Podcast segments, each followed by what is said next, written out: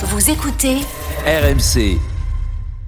RMC Football Show. Simon Dutin.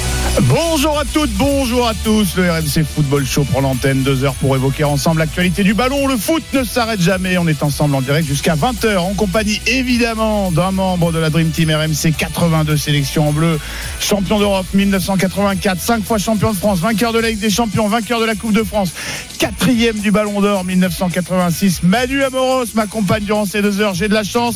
Vous aussi. Salut Manu, comment ça va? Salut Simon, bonsoir à tous. Ça va très bien, merci. J'espère que toi aussi.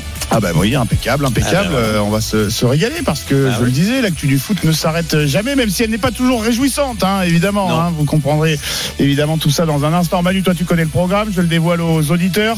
Vous en avez marre du Covid, nous aussi, les joueurs et les clubs également. Avalanche de cas, déluge de forfaits, c'est un carnage le foot, pas plus épargné que le reste de la société. On en parle en début d'émission. Les 16e de finale de la Coupe de France et la reprise de la Ligue 1 la semaine prochaine sont menacés. On sera dans un instant avec Xavier Tulot, le directeur général du SCO d'Angers, le leader du classement des clubs de Ligue 1 frappé par le Covid.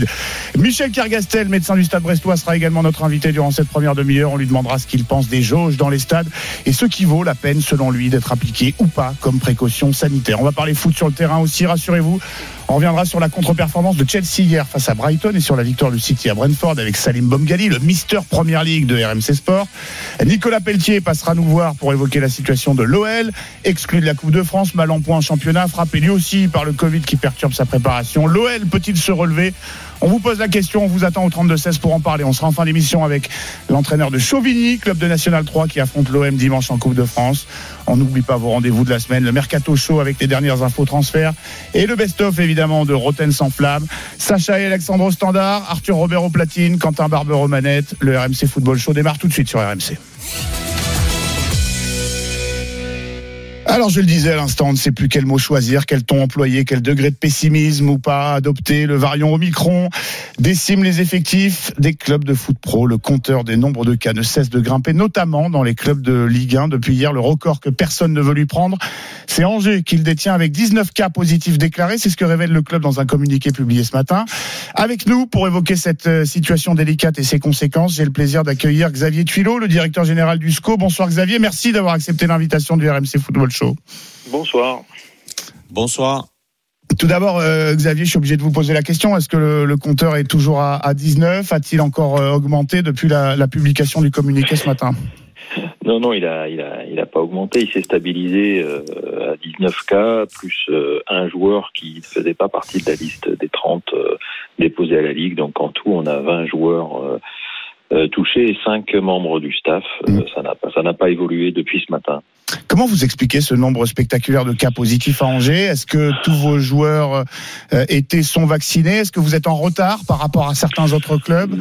Non, je pense que c'est, comme vous l'avez dit dans vos titres, euh, bon, il y a 208 000 contaminations. Euh, Le ministre l'a dit hier euh, en France. Bah, nous, c'est tombé sur nous. Euh, je pense qu'il y a un facteur, il y a un, il y a un ensemble de facteurs qui ont fait que c'est tombé sur nous, parce que en plus c'était une période de vacances, donc les joueurs, on les avait pas sous la main. Mhm. Euh, c'est à leur retour et pendant leurs vacances qu'ils ont averti le, le staff médical de, de leur contrôle positif.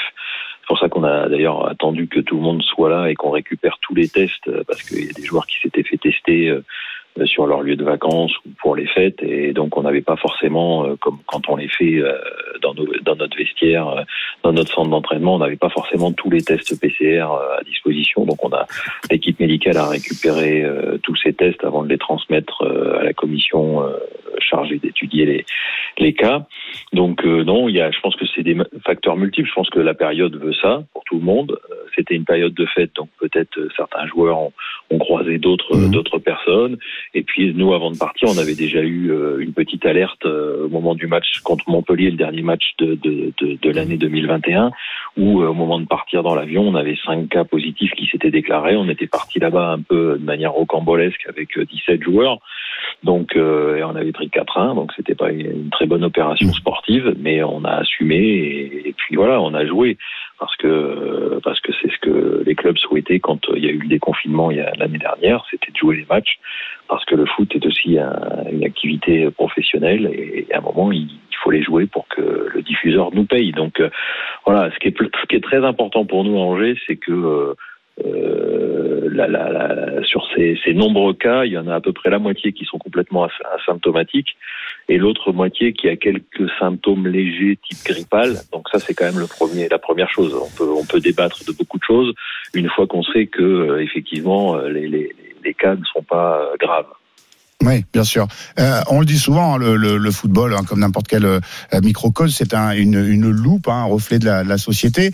Euh, même parmi les gens qui sont pro-vaccination, il y a quand même, on, ressent parfois une certaine lassitude. Euh, oui, il faut une troisième dose et pourquoi pas bientôt une dix-septième, une dix-huitième.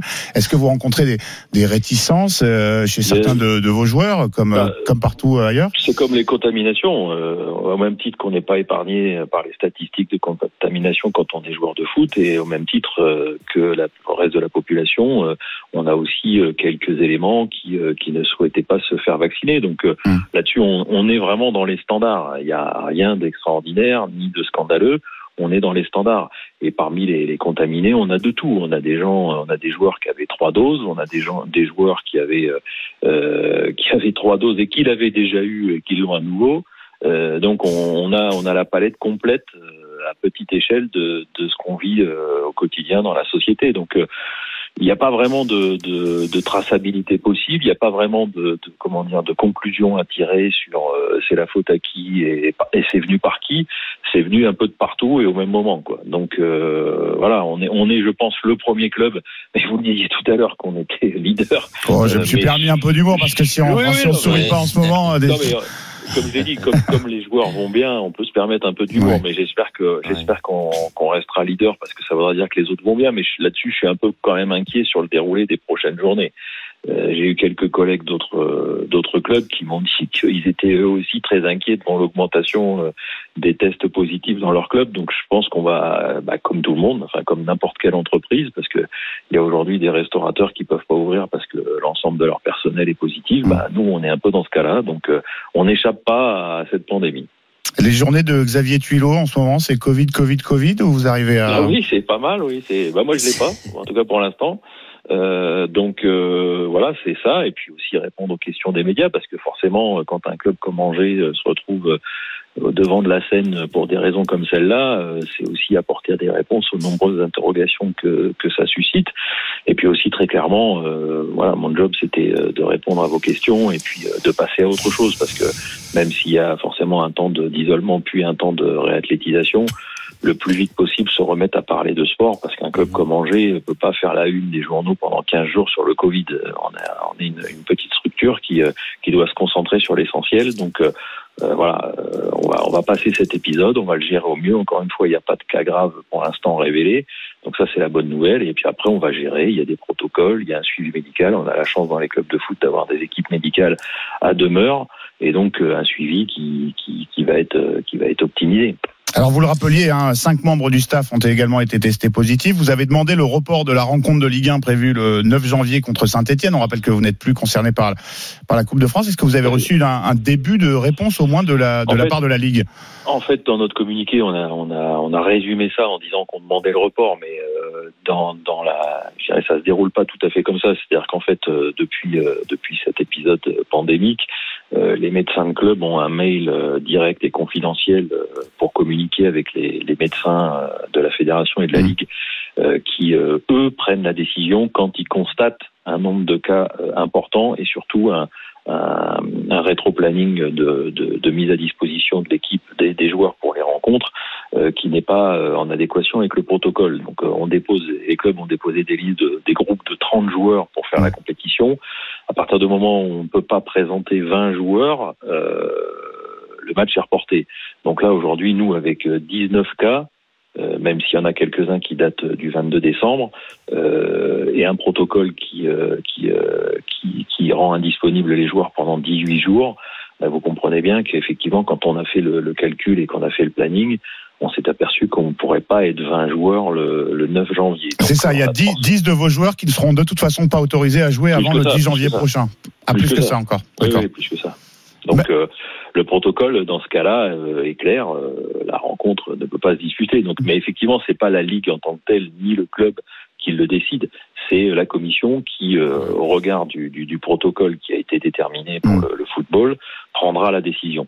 Et ça, ça va prendre, j'imagine, quelques demi-journées, parce qu'en fait, le, le, notre médecin, parce que on, est quand même dans le secret médical, c'est-à-dire qu'on est théoriquement pas en mesure de, enfin même moi, j'ai pas la liste exacte euh, des, des, joueurs euh, testés positifs puisque ça relève du secret médical, mais euh, ces tests sont transmis euh, aux médecins fédéral et aux médecins de la ligue de manière confidentielle et c'est les médecins de la ligue et de la Fédé qui apprécient la date du PCR qui à partir de cela ils établissent un, un, planning et ils constatent que l'équipe ne sera pas en mesure de jouer le, le 9. Et la précision, la précision était, était importante. Manu, une question pour euh, Monsieur Tulot Oui, euh, bonsoir Monsieur Tulot. Euh, vous allez vous allez récupérer quand même des joueurs au fur et à mesure, hein, et c'est vrai que la mise en entraînement va être progressive, et c'est pour ça que vous avez éventuellement demandé le report du match contre Saint-Étienne. Mais c'est vrai que c'est pas facile quand même de, de, de revenir après avoir été malade du Covid. Ah bah, il y a un protocole. L'avantage, hein, je le redis, c'est que dans les clubs de foot professionnels, on a quand même un staff médical et des préparateurs athlétiques qui vont pouvoir individualiser les retours à la compétition. Donc, euh, on est quand même, par rapport au reste de la population, dans un confort euh, certain, même si c'est du haut niveau, que c'est professionnel et que c'est tout à fait normal. Donc, il va y avoir un protocole de, de, de réathlétisation et de remise en forme. Et je, je, ne doute pas qu'à l'issue des, des 18 jours, euh, puisque le, le, dans le protocole, en fait, il y a 10 jours d'isolement, comme tout le monde, en fait. Et ensuite, il y a 7 euh, jours euh, de reprise de l'entraînement en fonction des cas symptomatiques ou asymptomatiques, progressivement, individuel, isolé, puis en groupe, etc., etc. Donc ça, c'est, ça va être vraiment, ça va être de la dentelle, ça va être du sur-mesure la reprise de, de, de, la réathlétisation va se faire sur mesure. Mais comme dans tous les clubs, on est tous soumis au même protocole. Est-ce que euh, du coup vous avez repris l'entraînement euh, hier, hier après-midi? Est-ce que vous avez euh, de vous-même prévu des mesures supplémentaires autour de l'organisation des, des, entraînements et de l'encadrement de la vie dans, dans le club? Bah, c'est tout. Bon, il y, a il y a des infections comme d'habitude. Il y a, il y a toutes ces choses qu'on avait mises en place. Euh, qu'on avait observé et qu'on avait euh, respecté, malheureusement, nous ont pas empêché d'avoir un certain nombre de joueurs comptabilisés, parce qu'en plus c'était une période de vacances, donc ils n'étaient pas euh, entre guillemets sous notre contrôle. Euh, mais ça n'empêchera pas les cas. bien sûr, le port du masque, désinfection, laver les mains, le gel, etc. Tout ça, on est en plein dedans. On vit dedans maintenant depuis 18 mois. Donc, mm. je pense que tous les joueurs maintenant, et notre équipe médicale sensibilise aussi régulièrement à ces enjeux. Donc on est on, est tous là-dedans. Euh, bon, visiblement, euh, malgré tous ces efforts, euh, la vague pandémique qui nous submerge tous, on a du mal à, à, à résister. Ce qui a l'air plutôt encourageant, c'est que on n'a pas l'air de faire trop de formes graves, donc tant mieux. Mais, mais par contre, en termes de positivité, voilà, on n'y coupe pas. Et, et, visiblement, en termes de contagiosité non plus, parce que je pense que là, on, effectivement, on détient un record. 19 joueurs sur les 30 euh, de la liste euh, du groupe pro.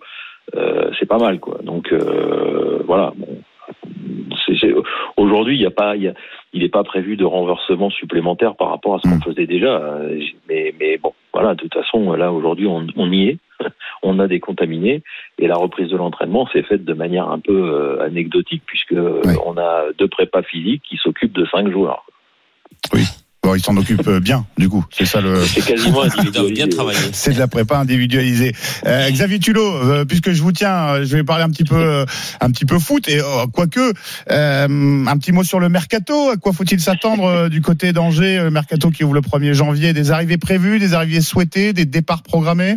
Ah, vous savez, le, mercato depuis le début du Covid, euh, c'est quand même, c'est quand même un, jeu de pronostic assez complexe. Euh, il y a des envies, euh, il y a des envies individuelles de joueurs, il y a des envies de clubs, et puis à la fin, tout le monde se confronte à une réalité en ce moment qui est particulièrement difficile. Donc aujourd'hui, faire des plans sur cette sur ces mercatos, que ce soit l'été et a fortiori encore plus l'hiver, c'est quand même très très compliqué honnêtement. Euh, forcément, il y a toujours euh, il y a toujours des plans, il y a toujours des envies euh, des uns et des autres, d'un côté comme de l'autre. Après, honnêtement, savoir ce qui va se réaliser, c'est vraiment très prématuré. En plus, on est dans une année où il y a la canne. donc c'est toujours des années où, où c'est un peu de mal à se décanter au niveau des transferts. Donc le Covid, la canne, toutes ces incertitudes. Euh, je pense que comme tous euh, nos collègues d'autres clubs, on fera ce qu'on pourra et euh, il n'y aura pas de miracle. Je retiendrai, je retiendrai votre fair play. Vous souhaitez rester le leader des, des cas positifs, puisque vous le disiez, euh, vous, euh, ça voudra dire que les Bordeaux qui clubs. se rapproche Oui, bah, voilà, Bor- Bordeaux qui fait un beau rapproché, effectivement. Votre fair play niveau Covid et puis votre langue de bois inhérente à votre poste de, de directeur euh, général. On n'en saura pas plus sur les projets transferts euh, d'Angers. Merci beaucoup en tout cas, Xavier Tuilot, d'avoir pris le temps de répondre aux questions Merci. du RMC Football Show. Et bon courage dans cette période qui n'est facile pour, euh, pour personne. On le rappelle, pas plus pour, pour les clubs pro que pour n'importe quelle euh, société. Vous restez bien avec nous. Euh, Le RMC euh, Football Show euh, revient. Euh, Le Covid aussi, puisque dans un instant, après la pause, on sera avec Michel Cargastel, le médecin du Stade Brestois, et on continuera d'évoquer avec lui les problèmes liés à l'explosion des cas dans les rangs des effectifs des clubs pro. Vous restez bien. Euh, Là, on se retrouve tout de suite sur RMC. RMC Football Show. RMC Football Show. Simon Dutin. À 18h15, c'est le retour du RMC Football Show. On est ensemble en direct jusqu'à 20h en compagnie ce soir de Manu Amoros. Euh, on commence cette émission évidemment avec ce qui fait l'actualité autour des clubs de, de foot hein, à l'aube de ce week-end de 16e de finale de Coupe de France. Euh, C'est le Covid hein, qui continue de décimer les, les effectifs professionnels. On était il y a un instant avec Xavier Tuilot, le directeur général du SCO d'Angers, leader, on le disait avec un petit peu d'ironie, du classement euh, de, de- des cas de positifs de, de Covid. 19 cas déclarés dans l'effectif euh, d'Angers, dans l'effectif déclaré sur les 30 joueurs déclarés euh, euh, auprès de la Ligue. Euh, le club d'Angers qui ne pourra donc a priori pas disputer euh, sa rencontre de championnat le 9 janvier prochain face à l'AS Saint-Etienne. C'est ce que nous confirmait Xavier Tuilot il y a un instant. Euh, Manu, on, Ouais. euh, on, on va évoquer les- le cas des autres clubs et notamment Ah, de, surtout de Bordeaux. de hein. Brest et de Bordeaux. Alors hier, Ouais. Bordeaux, effectivement, euh, euh, n'arrêtait pas d'annoncer des nouveaux cas. Je crois qu'on est à une dizaine de cas du côté de, de Bordeaux. Bordeaux qui a d'ailleurs... euh, Bah, Il y a plus que ça, Simon. J'ai regardé un petit peu les infos tout à l'heure. Il y en avait, il y en a 21. 21 cas aujourd'hui. 21 cas à Bordeaux, Ah bah, tu vois, ouais. écoute, ça ne ça, ça n'arrête pas. Mm. Euh, effectivement, on voyait que ça grimpait avec Arthur Robert, le producteur, euh, cet après-midi. Euh, on sait que les Girondins avaient demandé hier euh, le, le report de leur match de, de Coupe de France euh, prévu dimanche face à Brest euh, et étaient toujours dans l'attente d'une réponse. Ça paraissait un petit peu aberrant, d'une réponse de la de la De Fédération Fédé. française de, euh, Mais de c'est football. incompréhensible, euh, Simon. Euh, comment on ne peut pas reporter un match euh, euh, avec autant de, de, de, de joueurs euh, contrôlés euh, cas euh, Covid? C'est inimaginable, quoi.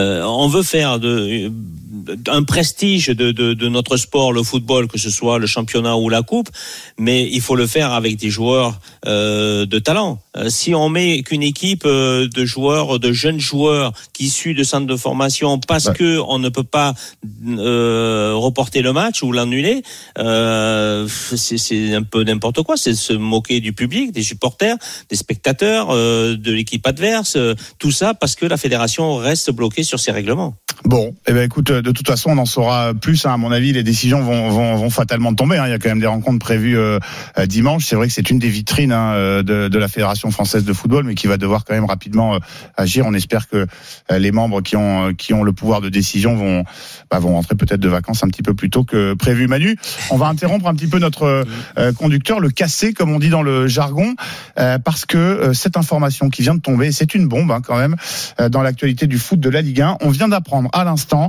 euh, que euh, l'AS Monaco a pris la décision de se séparer de son entraîneur Nico Kovac. Ah Euh, selon les informations de RMC Sport, le club de la Principauté a informé l'intéressé euh, bah, il y a quelques instants de cette volonté de changer d'entraîneur. Je te prends euh, à chaud, hein, mais je viens de recevoir le- l'info de, de la rédaction. Une première réaction à chaud, Manu, Bah, écoute, il faudrait. Bah, écoute, on est quand même assez surpris parce que l'AS Monaco est quand même un, un bon leader, je veux dire par là, par euh, par ce qui nous a montré l'année dernière et, les années d'avant. Euh, là, c'est vrai qu'ils sont un peu plus dans le dur, mais euh, je ne pensais pas que on allait comme ça limoger l'entraîneur par rapport à, ses prestations et à sa qualité de jeu qu'il propose aussi.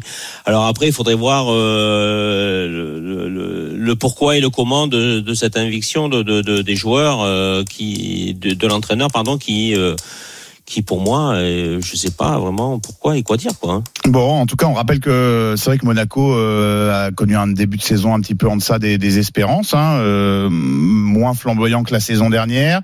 Euh, c'est vrai qu'il y a des, il y a la gestion de cas comme Ben qui a pu interroger ou quoi, des défaites quand même contre les gros, Marseille, Lyon, Paris, des nuls contre Nice et, et, Lille. Et puis euh, bon, il y a eu une déception euh, avec ce, ce barrage de, de, de Ligue des Champions. Euh, Nico Kovac, donc, euh, qui n'est plus l'entraîneur de l'AS Monaco. L'information qui vient de tomber. On en reparle évidemment longuement tout à l'heure à 18h45 dans le Mercato Show. Euh, un Mercato Show qui sera évidemment un petit peu écourté pour faire de la place à cette grosse information. Supporter monégasque, vous faites le 32-16. Euh, on, vous attend évidemment pour euh, vos réactions. Est-ce que vous êtes surpris, content, soulagé, déçu, inquiet suite à cette décision? Nico Kovac, donc qui n'est plus l'entraîneur de l'AS Monaco. Mais pour l'instant, on va reprendre le fil de notre conducteur parce que l'actualité, c'est, on le disait, Manu, euh, ce Covid hein, qui, euh, qui, qui menace de plus en plus et la tenue des rencontres euh, de la Coupe de France et celle de la reprise de, de la Ligue 1 hein, prévue le- la semaine prochaine. Euh, Michel Kergastel, l'entraîneur du, du Stade Brestois, euh, a fait le détour par le RMC Football Show. Bonsoir, docteur, et merci de nous accorder quelques, quelques instants. Non, bonsoir, bonsoir. Oui, bonsoir. Tout d'abord, euh, Michel Kergastel, quelle est la situation chez vous à Brest? Où en est le, le compteur, si je peux appeler ça comme ça? Bah, pour l'instant, donc euh, on était un petit peu euh, jusqu'ici, on était un petit peu épargné par euh, tout ce qui était euh, donc dans notre pointe de, Bre- de Bretagne de, de- du Covid. Là, on voit qu'effectivement la, la pression elle monte euh, effectivement euh, dans, dans la région là. Et bon, nous on a eu quelques cas donc isolés avant la trêve. Là, pour l'instant. On sent, il semblerait qu'on soit à nouveau euh, un petit peu épargné par, euh, par euh, cette montée au niveau de, de notre club depuis la reprise.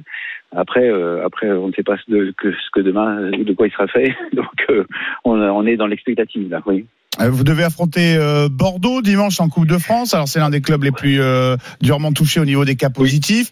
Euh, on parle de 21 cas donc euh, aujourd'hui, ce qui effraie de Bordeaux le club le plus euh, touché, euh, qui donc détrônerait Angers. Hein, n'en déplaise à Xavier Tuilot qui qui souhaitait qu'aucun club évidemment euh, il y a quelques instants sur l'antenne ne dépasse euh, le nombre de 19 enregistrés du côté du SCO. Euh, Est-ce que vous avez eu des contacts euh, avec les, les Girondins qui qui souhaitaient déjà alors que le compteur euh, était à une dizaine hier euh, bah, reporter cette euh, rencontre.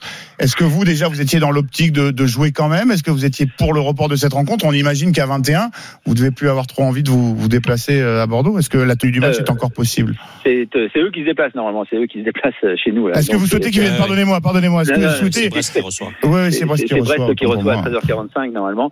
Euh, dans le cas de, de l'équipe de, de la Coupe de France, je crois que de toute façon il n'y a pas possibilité, vu le calendrier, de, de, de reporter les matchs. Donc de toute façon, je crois que euh, leur demande de report euh, se, heurtera à un refus de donc euh, donc de reporter ce match.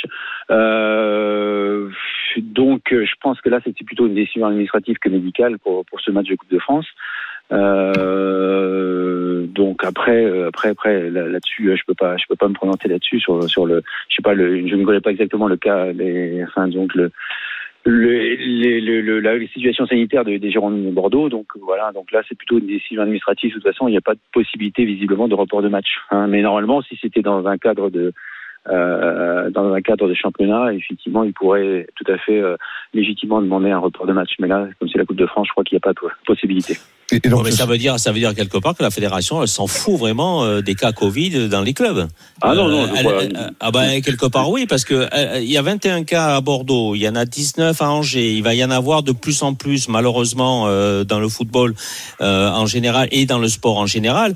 Et la fédération ne prend pas compte de ça. Donc, euh, Alors- voir, alors- voir un spectacle où euh, il n'y a pas vraiment les meilleurs joueurs de chaque club, c'est un peu décevant pour le pour le spectateur. Tout à fait. Enfin, moi, je suis. Enfin, bon, j'ai une position un peu particulière là-dessus. Euh, on a vendu, et moi le premier, à, à nos joueurs professionnels de, de, de, de, de se faire vacciner en disant voilà, nous, on va vivre avec ce virus. Euh, on va vous on va vous vacciner de, de façon à vivre avec ce virus. C'est-à-dire que euh, et comment dirais-je actuellement, si vous êtes vacciné, d'après les statistiques hospitalières, vous avez très peu de chances de terminer en à l'hôpital ou en réa. Donc, si euh, c'est empêché de, de, de jouer un joueur de football professionnel parce qu'il a un simple rhume, parce que ça se résume à ça. Un- actuellement, un, individu euh, troisième dose euh, qui euh, donc euh, est atteint par le Covid, ça se résume par éventuellement une petite euh, rhinite, éventuellement une petite anosmie, c'est-à-dire une, une perte de l'odorat pendant une durée très courte.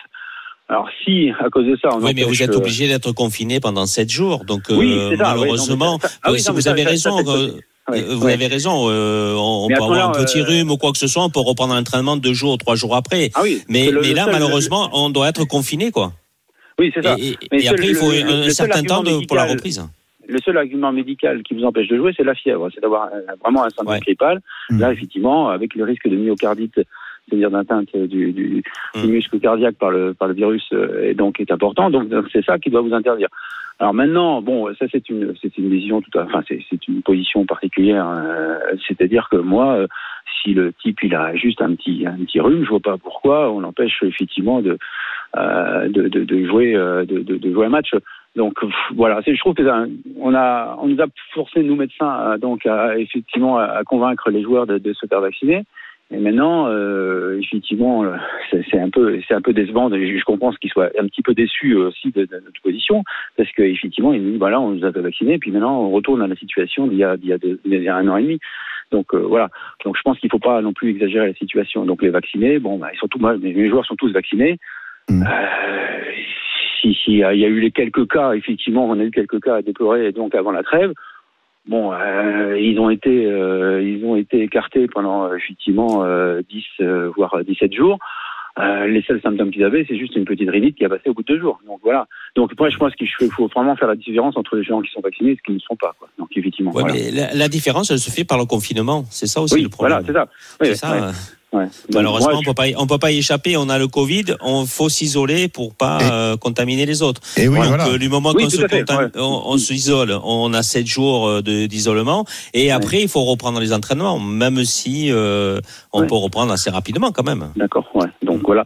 Donc nous, nous on se met en conformité, c'est-à-dire que bon, on a testé, donc ils sont revenus de vacances, mais après, euh, donc ils n'ont pas de symptômes, on va pas les retester non plus comme euh, donc euh, au temps où la vaccination n'existait pas.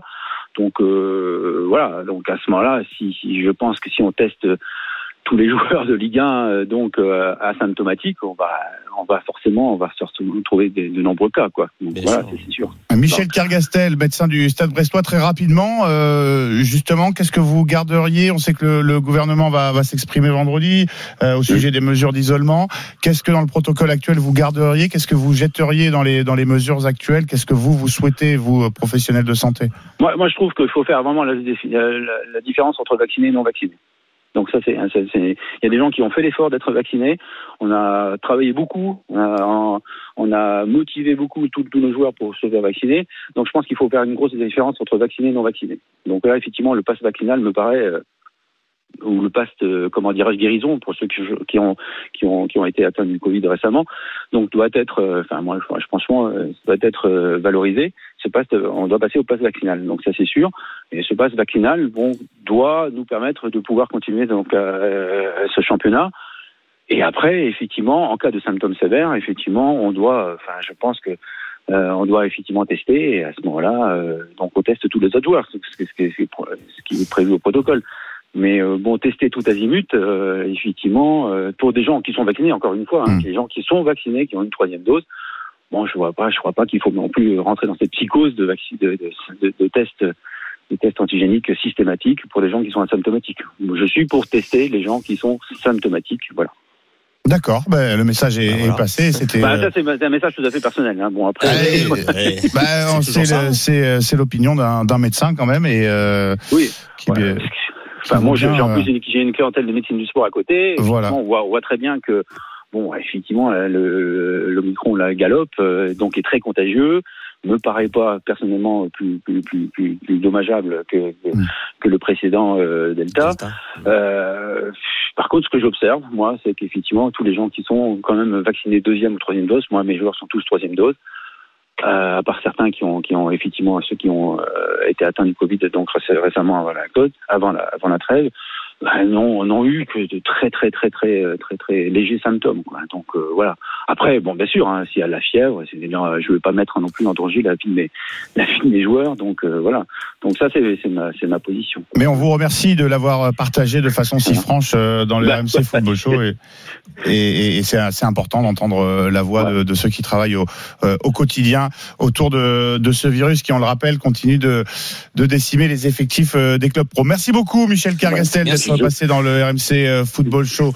Euh, Vous restez bien avec nous. On va se remettre à parler euh, ballon. Je vous rappelle l'information, la grosse information du jour. Elle vient de tomber. L'AS Monaco et Niko Kovac, c'est terminé. Le club de la Principauté qui a pris la décision de se séparer de son entraîneur croate, Niko Kovac, donc, qui avait fait une belle saison la saison dernière euh, du côté euh, de Monaco, euh, qui n'a pas connu la, la même réussite. On en parle tout à l'heure à 18h45 et évidemment Timothée Mémon et sa bande dans l'after reviendront très largement sur cette actualité. Euh, les supporters monégasques, on vous attend dans un quart d'heure. Vous venez nous dire, euh, nous donner votre premier sentiment. Est-ce que vous êtes euh, content, triste, soulagé, inquiet? On en parle dans un instant. Le RMC Football Show revient tout de suite. RMC Football Show. RMC Football Show. Simon Dutin. 18h32, c'est lui avec le micro ouvert. C'est la suite du RMC Football Show. Sur RMC, on est ensemble en direct jusqu'à 20h en compagnie ce soir de Manu Amoros après cette euh, large page consacrée au Covid.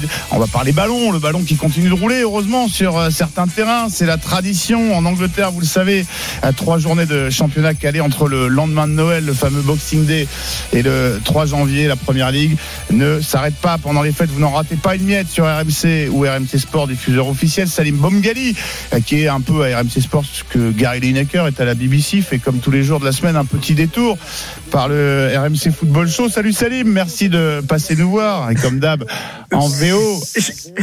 Ah oui, bah, Je suis bien accueilli quand même. Gary Lineker, carrément. Bonsoir, Ah, messieurs. Salut à tous et à Salut, tous. Salim. Je rappelle, hein, je rappelle aux auditeurs avant de parler Première Ligue que euh, c'est l'info du jour. hein, tout de même, Nico Kovac, on n'oublie pas, qui n'est plus l'entraîneur de l'AS Monaco. On en parle d'ici euh, un petit quart d'heure et évidemment, on en parlera euh, beaucoup, très longuement dans l'after autour de Timothée Mémon. Mais Salim, toi, tu es là pour nous parler de, de Première Ligue. Euh, ça a joué hier. On, on, on présentait les matchs euh, Qu'est-ce qui s'est passé à Stamford Bridge? Les Blues tenus en échec par cette toujours aussi pénible équipe de Brighton, décidément. Oui, toujours aussi pétillante équipe de Brighton, j'ai bah envie ouais. de dire, parce que on sait que Brighton, ça joue. Ça, on le sait depuis, euh, bah, depuis que Graham Potter est à la tête de cette équipe. Et hier, ça n'a pas été euh, le contraire de, de mon propos, bien au contraire, justement, parce que euh, Brighton a voulu jouer et a eu beaucoup d'opportunités face à un Chelsea qui, pourtant, avait fait le plus dur en marquant par Romelu Lukaku. Tiens, il y a quelques jours, on parlait de Harry Kane qui commence à revenir en pleine forme à Tottenham, mais un Romelu Lukaku qui lui aussi est en train petit à petit de retrouver euh, son niveau réel, ou en tout cas supposé réel, en première ligue. Donc, on était plutôt rassurés en voyant Chelsea mener un but à zéro. Chelsea et Thomas Tuchel d'ailleurs s'en est un peu agacé, euh, où il y a encore eu des blessés. Chris James qui s'est blessé. Et puis par la suite, ben, Brighton, on a eu des opportunités, beaucoup d'opportunités, beaucoup trop d'opportunités même. Edouard Mendy, on l'a vu beaucoup trop. Neil Mopet aussi. Et c'est finalement Danny Welbeck qui, dans le temps additionnel, va égayer d'une très belle tête d'ailleurs. Et ce 1-1, objectivement, n'est pas immérité. Et j'ai presque envie de dire, mais Brighton aurait presque pu marquer un deuxième. C'est vous dire à quel point, oui, Chelsea a été euh, par séquence et par de trop nombreuses séquences dominé dans cette partie. Danny euh, Welbeck à ne pas confondre avec euh, Michel. Manu, tu as euh, vu cette rencontre? Oui, j'ai vu cette rencontre on- et fran- franchement, Brighton, ils m'ont impressionné hein, parce que ils ont été très bons, très collectifs, euh, très bons techniquement. Et d'ailleurs, ça se voit dans les stades, hein, 52% de possession de balle contre euh, 48 à Chelsea et 18 tirs. Donc c'est énorme. Et, et Chelsea que 11. Donc c'est une équipe qui euh, ne ferme pas du tout le jeu et au contraire, même à l'extérieur, essaye d'aller toujours gagner. Et donc ça, ça a été impressionnant. Et je, et je, je, je suis un peu comme Salim, ils ont de la chance, Chelsea, de ne pas avoir perdu ce match-là. Oui, alors ça fait 4 nuls quand même sur les 5 derniers matchs à, à domicile. Tho- Thomas Tuchel a encore osé euh, mettre ça sur euh, le dos du Covid. hein. Il était interrogé après la rencontre sur le retard pris dans la course au titre. C'est 8 points désormais derrière City, Chelsea qui est tout de même euh, deuxième. Il y a quand même pas que euh, le, le, le, le Covid, mais messieurs, tout de même dans les contre-performances de Non. Chelsea, il est sympa l'entraîneur euh, des Blues. Non, non, non. non. Mais il faut non, trouver mais des excuses un peu de que- partout. Ouais, le problème, Manu, euh, Simon, dire Covid. Alors évidemment qu'il y a, il y a, il y a ça aussi parce que c'est un fait. Il y a des joueurs qui, euh, encore une fois, sont toujours dans cet effectif de Chelsea touchés par ce virus, donc euh, ne sont pas là, ou d'autres qui sont en train de revenir, donc de re- en train seulement de retrouver leur leur forme pleine. Donc forcément, ils ne sont pas à 100%. Ça s'entend, il n'y a pas de problème là-dessus. Il y a d'autres joueurs qui sont blessés. Ben Chilwell, on le sait a priori jusqu'à la fin de la saison. D'ailleurs, certains titres anglais et pas que évoquent un intérêt de Chelsea pour Lucas Digne, euh, puisque euh, il y a un besoin au poste d'arrière gauche. On sait que Raphaël Benitez ne veut plus lui de Lucas Digne, donc pourquoi pas Chelsea qui sera intéressé par le français. Euh, donc très bien. James donc c'est blessé sur le côté droit. D'autres joueurs, Thiago Silva est en- sorti en cours de match. N'Golo Kanté pour le coup c'était pour faire tourner et sortir aussi. Donc ça s'entend qu'il y ait des blessures, pas de problème. Mais à un moment donné, on peut pas tout mettre sur ce dossier-là, surtout que depuis le début de saison, je dis bien depuis le début de saison, Chelsea a perdu 11 points après avoir mené. Euh, quand vous menez face à Burnley, vous faites 1-1. Hier, face à Brighton. Quand vous menez 2 buts 1 face à West Ham, vous perdez 3-2. Ben, pardon, mais ce sont des équipes moindres au final en championnat et vous perdez des points, non pas face aux gros, mais face à des petits. Et on peut pas tout mettre sur le dos des blessures, du Covid. À un moment donné, ce sont aussi les choix tactiques, les joueurs en méforme, si vous voulez, mais pas uniquement le Covid. Loin de là. Manu, tu es d'accord Oui. avec ce que je viens de dire Oui, oui, je suis d'accord. euh, Et ça se voit sur le terrain au niveau du collectif. euh, Il y en a pas eu hier soir. Et encore le but de Lukaku, il aurait pu être refusé parce que il va quand même euh, sauter haut et avec le bras, il donne un coup au défenseur qui vient sauter avec lui. Mais bon, euh, c'est vrai que en ce moment Chelsea n'y est pas et il faut qu'il retrouve une certaine sérénité, et surtout un collectif avant tout, avant de. Et, et ça, ça vient aussi de l'entraîneur qui doit préparer son équipe à aborder de, de ce championnat très compliqué, très difficile, surtout cette période-là. On est d'accord, Thomas Tuchel qui a quand même quelques petits ajustements et qui peut euh, aussi euh, avoir sa part de responsabilité. Chelsea 8 points derrière City qui a creusé l'écart hier grâce à sa victoire 1-0 sur la pelouse de Brentford. On disait ici même que ça ne serait peut-être pas aussi facile que certains prédisaient pour euh, pour City. Le match, en tout cas le résultat, nous a nous a donné raison, messieurs. Oui, surtout après le premier quart d'heure, parce que il faut bien dire, au bout d'un quart d'heure, il y avait 0-0, mais c'est Brentford qui domine le premier quart d'heure avec quelques opportunités. Euh, on écoutait hier Johan Wissel, l'attaquant, qui euh, parlait de match de gala hein, pour lui. Ben, c'est vrai qu'il a été plutôt intéressant d'ailleurs en, en attaque et ils ont une énorme occasion à la 15e. Énorme occasion, Johan Wissel sur le côté gauche, le centre qui lobe légèrement son partenaire Evan Toney. Et sur le contre, City va, va marquer le Va seul marquer but de la partie avec une passe sublime de De Bruyne pour Foden qui euh, là s'est transformé en numéro 9 de génie. Hein. Vous savez Ouais. les- l'appel au, au dernier moment pour être à la limite du hors-jeu là et jeter son pied comme il faut, c'était un, un sublime but de numéro 9.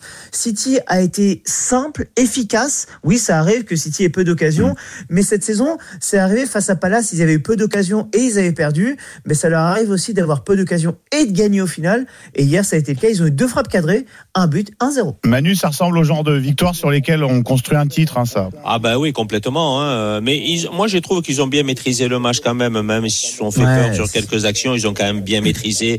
Ils ont un jeu collectif, ils ont des joueurs qui prennent des risques, ils ont euh, plein de, de, de qualités que peut-être les autres équipes n'ont pas pour être vraiment champions. Totalement d'accord. Euh, vraiment hier, la, la maîtrise de City malgré tout, même si Brentford, encore une fois, a eu un premier quart d'heure intéressant. Après, euh, on sentait que Brentford euh, avait euh, par séquence le ballon, mais au final, City était tellement bien positionné et au Ah final, ouais. le pressing de City était tel que bah, le danger, on sentait pas trop qu'Ederson allait être mis en danger après le premier quart d'heure en question. Donc au final, ça aurait pu durer plusieurs heures. Je vois pas comment Brentford aurait pu marquer au final. Manchester City, donc leader de Première Ligue avec 8 points d'avance donc sur euh, Chelsea qui a fait match nul donc sur sa pelouse face à euh, Brighton hier et 9 désormais sur euh, Liverpool. Dernière rencontre, Salim à se tenir de cette 20e journée parce qu'on on précise que Arsenal Wolverhampton est reporté tout comme la rencontre d'Everton, c'est contre Newcastle je crois. Euh, c'est Manchester United Burnley 21h15 à suivre évidemment en direct sur RMC Sport 1. Salim, euh, bon c'est un poncif, un victoire obligatoire pour United parce que bon les les débuts de Ralph Rangnick sur le banc sont loin d'être dingue dingo hein, pour l'instant. trois matchs pour Ralph Rangnick sur le banc de Manchester United, deux victoires, un nul, dit comme ça, why not? Oui. Après, deux victoires face à Palace, notamment une victoire 1-0 Arsenal. compliquée, face à Norwich. Arsenal. C'était juste avant, le 3-2. C'était, d'accord. il n'était pas officiellement sur le banc, il était encore en tribune, c'était encore euh, euh, euh, le, le caretaker Michael Carrick qui était là. Euh, donc c'est face à Palace, face à Norwich 1-0 et le nul face à Newcastle 1-1. Un nul où euh, United doit perdre 4-1. Hein. Tant, tant Newcastle avait dominé cette rencontre face à United. Donc c'est vrai que là, bizarrement contre Burnley, alors que Manchester United, je le rappelle quand même sur cette période des fêtes, c'est le gros qui a de loin le meilleur calendrier. Parce que quand vous affrontez Newcastle, Burnley et Wolverhampton, sur le papier, c'est quand même trois équipes qui sont largement prenables. En plus, avec des écarts de repos à chaque fois. C'est l'équipe United qui a le plus de repos entre chaque match de tous les clubs sans exception. Donc si vous voulez, United a un calendrier en or avec euh, tout ce qu'il faut et au final le jeu n'est pas là quand tu casses C'était Kata. Aujourd'hui, je vous rappelle, Bruno Fernandez n'est pas là, suspendu. Lindelof a le Covid. Euh, Pogba évidemment toujours pas là. Varane, on l'attend beaucoup Varane parce que contre Newcastle, il a été catastrophique. Mais j'ai Ah, envie de pondérer mon propos retour, parce que oui. retour de blessure, exactement. Retour de blessure et on sait ce que c'est. Euh, donc j'attends de le voir face à Chris Wood ou à Maxwell Cornet. Et je rappelle aussi au grand public français qui peut-être pour certains ne regarde pas les matchs de Burnley, je peux vous assurer que Maxwell Cornet, ce n'est plus le Maxwell Cornet qui jouait euh, euh, arrière gauche ou arrière droit plutôt euh, lorsqu'il était à Lyon. C'est celui qui est numéro 9 et qui est un sublime numéro 9 en première son ligue. poste de formation, euh, on le rappelle. Hein. Mais oui, sauf qu'à Lyon, il n'était plus Bien utilisé sûr. comme ça. Je rappelle qu'à Burnley, il cartonne à ce poste-là. Varane, Raphaël Varane, pardon, peut avoir très peur de Maxwell Cornet ce soir. Il a été élu joueur de l'année euh, par les supporters de Burnley alors qu'il n'a passé que 4 mois C'est ça. euh, au club, c'est dire euh, son niveau de, de performance. Manchester United Burnley, évidemment 21h15 à suivre en direct sur RMC Sport 1. Vous aurez évidemment également en version radio un commentaire euh, fil rouge si vous souhaitez vous, vous tenir informé. Merci beaucoup Salim et bon courage pour la Merci la fin de cette période de Merci fête vous. qui est toujours euh, toujours très busy quand on traite de, de football euh, anglais. euh, Il n'en aura pas, Simon de fête, lui, puisque demain c'est repos, mais ils reprennent samedi. hein. Exactement, exactement. Mais il, Donc, le- il euh, le savait quand il a signé, hein, tu sais. Ah, Manu, attends, et quand tu fais le foot anglais, hein, ça vaut bien Ah, quelques, quelques sacrifices. Avant de se quitter, je vous rappelle l'information euh, du jour. Elle est, elle est tombée il y a quelques instants. C'est Loïc Tanzi de la rédaction RMC Sport qui a sorti tout ça. Nico Kovac, qui n'est plus l'entraîneur de l'AS Monaco, l'entraîneur croate qui euh, euh, donc ne poursuivra pas sa mission euh, après la trêve avec le club de la Principauté. Euh, c'est vrai qu'il y a eu des résultats décevants, des défaites contre les gros, hein, Marseille, Lyon, Paris, des nuls contre Nice, contre Lille, l'élimination en barrage de la Ligue des Champions, la gestion de cas comme euh, Ben Yedder ou euh, Fofana, Caio Henrique, euh, qui ne, ne progressent plus trop. C'est vrai que bah voilà, on cherche une nouvelle solution du côté de l'AS Monaco. On va en parler dans quelques instants dans le Mercato Show qui arrive juste après une courte pause. À tout de suite sur RMC. RMC Football Show. RMC Football Show. Simon Dutin. À 18h47, c'est le retour du RMC Football Show. On est en direct jusqu'à 20h en compagnie de Manuel Moros, notre membre de la Dream Team RMC. On fait ensemble le tour de l'actualité du ballon. Et qui dit actualité durant la trêve, dit forcément Mercato, ça tombe bien, tout le monde adore ça. Voilà, eh ben, il n'y a pas de virgule, alors on va enchaîner euh, tout de suite en accueillant Kevin Gasser en studio, notre spécialiste shopping euh, quand on parle de, de joueurs de foot. Euh, on va regarder ce que tu as dans ta besace, mais évidemment, on va commencer par euh, l'info, hein, la grosse info qui est tombée il y a, y a quelques infos, il y a quelques instants, pardonne-moi. Euh, L'AS Monaco qui se sépare de son entraîneur Nico Kovac. Oui, salut Simon, salut Manu, salut à, à toutes et à tous. Alors oui, selon les informations de Loïc Tanzi, euh, le club de la Principauté qui a informé ce soir Nico Kovac de sa volonté de changer d'entraîneur, une décision euh, qui a mûri dans l'esprit des dirigeants monégasques depuis euh, plusieurs semaines. Euh, Ses choix notamment ont fragilisé sa position, notamment la mise sur le banc de Wissam Ben Yedder et en cause également ses mauvais résultats, tu l'as rappelé tout à l'heure Simon, face aux grosses écuries de la Ligue 1 et surtout la non-qualification pour la phase de poule de la Ligue des Champions face au Shakhtar qui reste encore en travers de la gorge. Alors, euh, ouais, Manu, première. Non, non, mais juste pour dire, c'est quand même les joueurs qui jouent. Après, c'est vrai qu'il a un plan de jeu. Peut-être ça plaît pas aux joueurs, mais il faut en parler. Est-ce qu'ils en ont parlé? Je sais pas. Euh, Peut-être, sûrement, mais il faut pas tout mettre non plus sur le dos de l'entraîneur. Et, et, et pour l'instant, euh, il a, il est sous contrat, donc euh, il a peut-être pas encore accepté cette proposition de partir.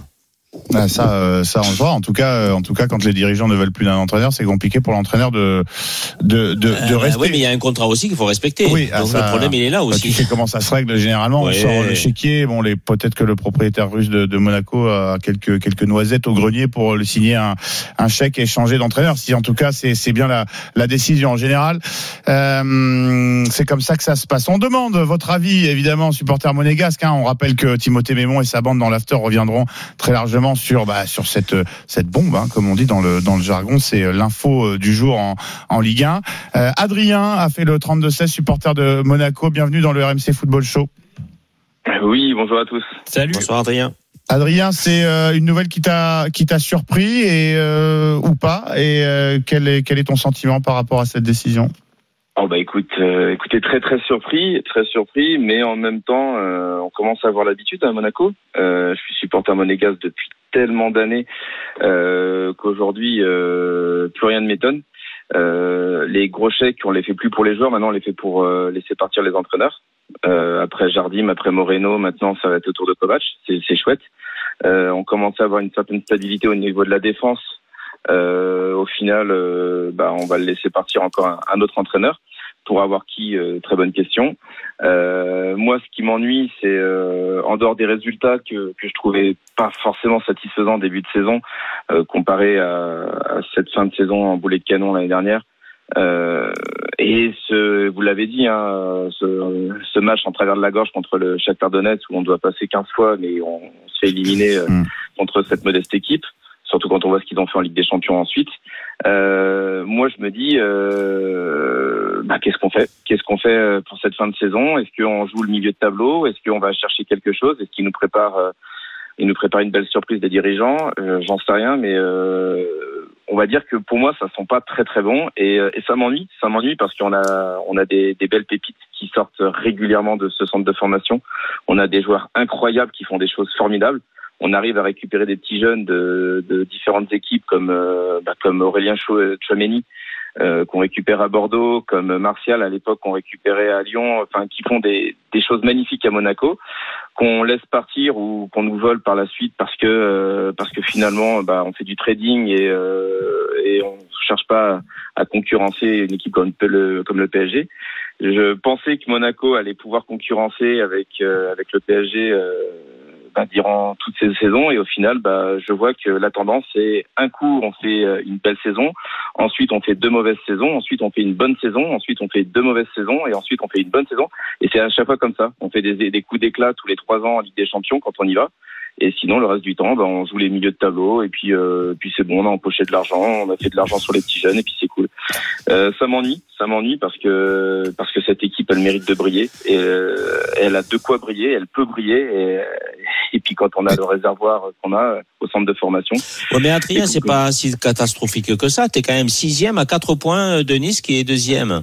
Donc à partir Ouais. de là, il faut pas non plus euh, ouais, enfin bon, euh, se non, dire moi, on va je- finir au milieu de tableau. Il y, a, il y a encore une partie, il y a encore 19 matchs à jouer. 19 matchs, euh, tu peux te retrouver euh, euh, à quelques à deuxième ou troisième et tu peux jouer Ah la Ligue des Champions l'année prochaine. Je suis, un, je suis un éternel optimiste, donc j'ai envie de croire qu'on peut finir deuxième euh, ou maximum troisième. Ce sera mieux deuxième, ça évitera de, de jouer des matchs, le barrage. des ouais. matchs euh, exactement. Mais euh, on peut aussi finir 18e quand on voit qu'entre le troisième en, en Ligue 1 c'est génial. En- Entre le entre le deuxième ou le troisième et puis le le quinzième, il y a, y a à chaque fois quatre points qui qui se baladent. Euh, je vois Monaco qui fait un super match euh, contre Rennes. On dit super, ils gagnent 2-1. On, on remonte à la sixième place, mais avant, on fait des matchs euh, bidons contre des, des équipes qu'on qu'on doit pas, on doit pas faire des matchs nuls. Match nul contre contre Nice alors qu'on qu'on a le match pour nous. Enfin, Ah, ah, Adrien, on a- on n'a pas le temps malheureusement de, de refaire toute la première euh, partie Oui, de saison de, de l'AS Monaco. hein. Je suis désolé, mais Non, non, mais on est d'accord. Mais, mais j'espère, j'espère que pour la, la deuxième partie, euh, bah, si Nico Kovac n'est pas là, euh, bah, qu'on nous réserve une belle surprise. Euh, et puis surtout, euh, puis surtout qu'on qu'on aille jouer les, les, les trois premières places minimum, parce que parce que Monaco normalement doit jouer le titre et pas les premières places. Non, on doit pas juste jouer avec des champions, on doit aller chercher le titre. Et euh, mais bon, après voilà, c'est c'est peut-être le cœur qui parle un peu trop, j'en sais rien. Mais normalement, avec euh, le centre de formation qu'on a et euh, le potentiel qu'il y a dans ces dans cette équipe, euh, normalement, on doit, on doit jouer les premières places. Et c'est vrai qu'on attendait mieux que de, de l'AS Monaco dans cette première partie de saison. L'AS Monaco, euh, huitième euh, euh, lors de cette euh, trêve, huitième du classement. C'est vrai que avec l'effectif. Non, sixième, non? Ah bah, Sixième, sixième. On Sixième, a gagné sixième, ça, 82. huitième, euh, je viens d'actualiser le classement. Qu'est-ce qui se passe Ah bah, Écoutez, euh, c'est le site euh, de nos amis de l'équipe. 26 points. Moi, je vois euh, Non, 29 points. 29 points meilleurs. Ouais. Ouais. Ouais, Ah, on est content, on a gagné écoutez. 2-1 contre Rennes. Faut pas. faut Ah ouais, il faut pas l'enlever, des excuses, hein, on pouvait pas prévoir Ouais, le mais-.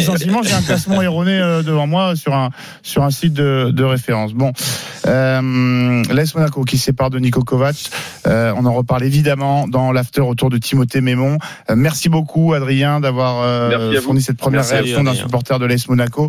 Euh, J'imagine beaucoup de supporters de l'AS Monaco très surpris quand même par euh, le caractère soudain de cette euh, décision. Bah oui, parce que Simon aussi, euh, le problème c'est qu'il va falloir trouver très très très vite un entraîneur parce qu'il joue euh, dimanche en coupe. Et, euh, et après, il faut que les joueurs s'adaptent au mode de fonctionnement de nouvel entraîneur. Donc ça risque de, de peut-être jouer en leur défaveur. Hein. Bon, eh ben, écoute, en tout cas, euh, on, On verra bien, mais- si l'AS Monaco se choisit un entraîneur pour pour gérer un petit peu la fin de saison ou pour euh, retrouver un petit peu euh, d'ambition et remonter vers le le haut du classement. On était toujours avec Kevin Gasset, on poursuit notre euh, mercato show, mercato show qu'on va donc diviser en deux parties. On va rester sur l'actualité de la, la Ligue 1, on fera l'actualité du mercato à l'étranger euh, aux alentours de, de 19h30. Euh, un autre entraîneur a quitté son ses fonctions aujourd'hui et là il n'a pas été totalement viré par sa direction, je crois, euh, Kevin? Oui, cette fois-ci, c'est une séparation euh, d'un commun accord. Laurent Batles, qui n'est plus l'entraîneur de Troyes. Alors, à première vue, c'est un peu surprenant parce que Laurent Batles, il s'en tirait plutôt bien avec une 15e place à la mi-saison. Euh, mais selon les informations de RMC Sport, les raisons de cette séparation sont un peu plus profondes. Euh, l'entraîneur de 46 ans qui n'aurait pas apprécié notamment le mode de fonctionnement du club, qui fait partie, on le rappelle, de la Galaxy City Group de Manchester City. Et pour Laurent Batles, les joueurs prêtés par le club anglais auraient euh, quelque peu déséquilibré l'harmonie du groupe et du collectif troyen. En attendant un successeur, le groupe fera sa reprise le 2 janvier sous la houlette, sous la houlette d'Éric Momberts, le directeur technique du club. Euh, Manu, euh, ça t'a Bah, surpris là aussi, ce- euh, cette annonce, ouais? Bah oui, là aussi surpris quand même, parce que Batles faisait du bon boulot. On l'a vu l'année dernière euh, euh, en Ligue 2 où il prenait un jeu très intéressant. Et là, c'est vrai que bah, on lui a mis beaucoup de bâtons dans les roues depuis, le- depuis le début de saison, je pense, avec ses joueurs, avec euh, avec tout ce groupe de jeunes joueurs que, que City a prêté et que ils veulent les faire jouer pour les valoriser et éventuellement les faire revenir et jouer avec leur qui, qui première mais il rentrait pas dans les plans de, de Laurent Batles. Donc à partir de là, euh, le problème c'est que il- voilà, c'est des groupes qui achètent euh, des clubs, mais ils, ils- ils- ils n'entendent pas ce que peut penser un entraîneur euh, dans, dans, dans, dans, dans le, dans le système ou dans le rayonnement d'un groupe. Et Oui. ça, c'est un gros problème. Bon, en tout cas, c'est vrai que les Troyens, ils avaient bien débarré, ils avaient séduit quand même avec beaucoup de Bah oui. de, de jeu et de d'intention en tout cas. Et euh, bon, bah, peut-être que ça n'aura pas trop entamé le crédit de Laurent Batles, euh, à qui on prédisait peut-être euh, de- des, des clubs encore plus prestigieux. En deux mots, j'aurais pas le temps de faire réagir à Manu. Kevin, je te laisse choisir la dernière info mercato Ligue 1 que tu veux nous donner. Allez, c'est le PSG qui discute avec le Milan AC, qui est intéressé par Abdou Diallo. Les dirigeants parisiens, eux, ont proposé un transfert pour l'interna- l'international sénégalais, mais le club italien veut un prêt et ne souhaite pas dépenser d'argent. C'est une information de Loïc Tanzi. Mais Abdou, Diallo, pardon, est focalisé sur la canne et ne fait pas d'un transfert sa priorité. Le défenseur central de 25 ans qui a été titularisé neuf fois cette saison en Ligue 1. Et là aussi, on est quand même un petit peu sur euh, du gâchis, hein, parce qu'on se souvient qu'il était indiscutable au Borussia Dortmund, avec qui cartonnait lorsque le PSG l'a recruté pour une grosse somme d'argent. Et euh, c'est vrai que bon, c'est quasiment un joueur de complément désormais. Peut-être que l'intérêt du club et du joueur serait euh, un départ de Diallo cet hiver. Kevin, tu reviens tout à l'heure À tout à l'heure. pour les infos mercato à, à l'étranger. Je vous rappelle l'info du jour. Nico Kovac n'est plus l'entraîneur de l'AS Monaco, euh, le club de la principauté qui a annoncé se séparer de l'entraîneur euh, croate qui euh, bah, n'a pas atteint les objectifs qu'on prêtait au club de l'AS Monaco. Et puis pour revenir euh, dans un demi-sourire hein, à l'information qu'on vous donnait lorsqu'on a reçu Xavier Tuilot, directeur général du SCO d'Angers, on disait que Angers était le leader du classement des cas positifs euh, en Ligue 1. Eh bien, euh, Angers vient de perdre sa place de leader au profit des Girondins de Bordeaux qui annoncent 21 cas euh, po- positifs dans son effectif. Sur le site du club, Gérard Lopez, le président du club, le propriétaire du club, fait part de son agacement avec une série de questions. Il est ulcéré, le président bordelais. Là aussi, on continuera d'en parler Simon, sur et la fédération, on l'entend pas là de- sur ce sujet-là. Bah, ils pourraient quand même communiquer en disant non, euh, il y a des règles, il y a des règlements, il faut les maintenir, essayer de faire des efforts concernant euh, ben, tout, euh, tout, le- tout, tout ce qu'il y a en place pour pouvoir ne pas avoir le Covid, quoi.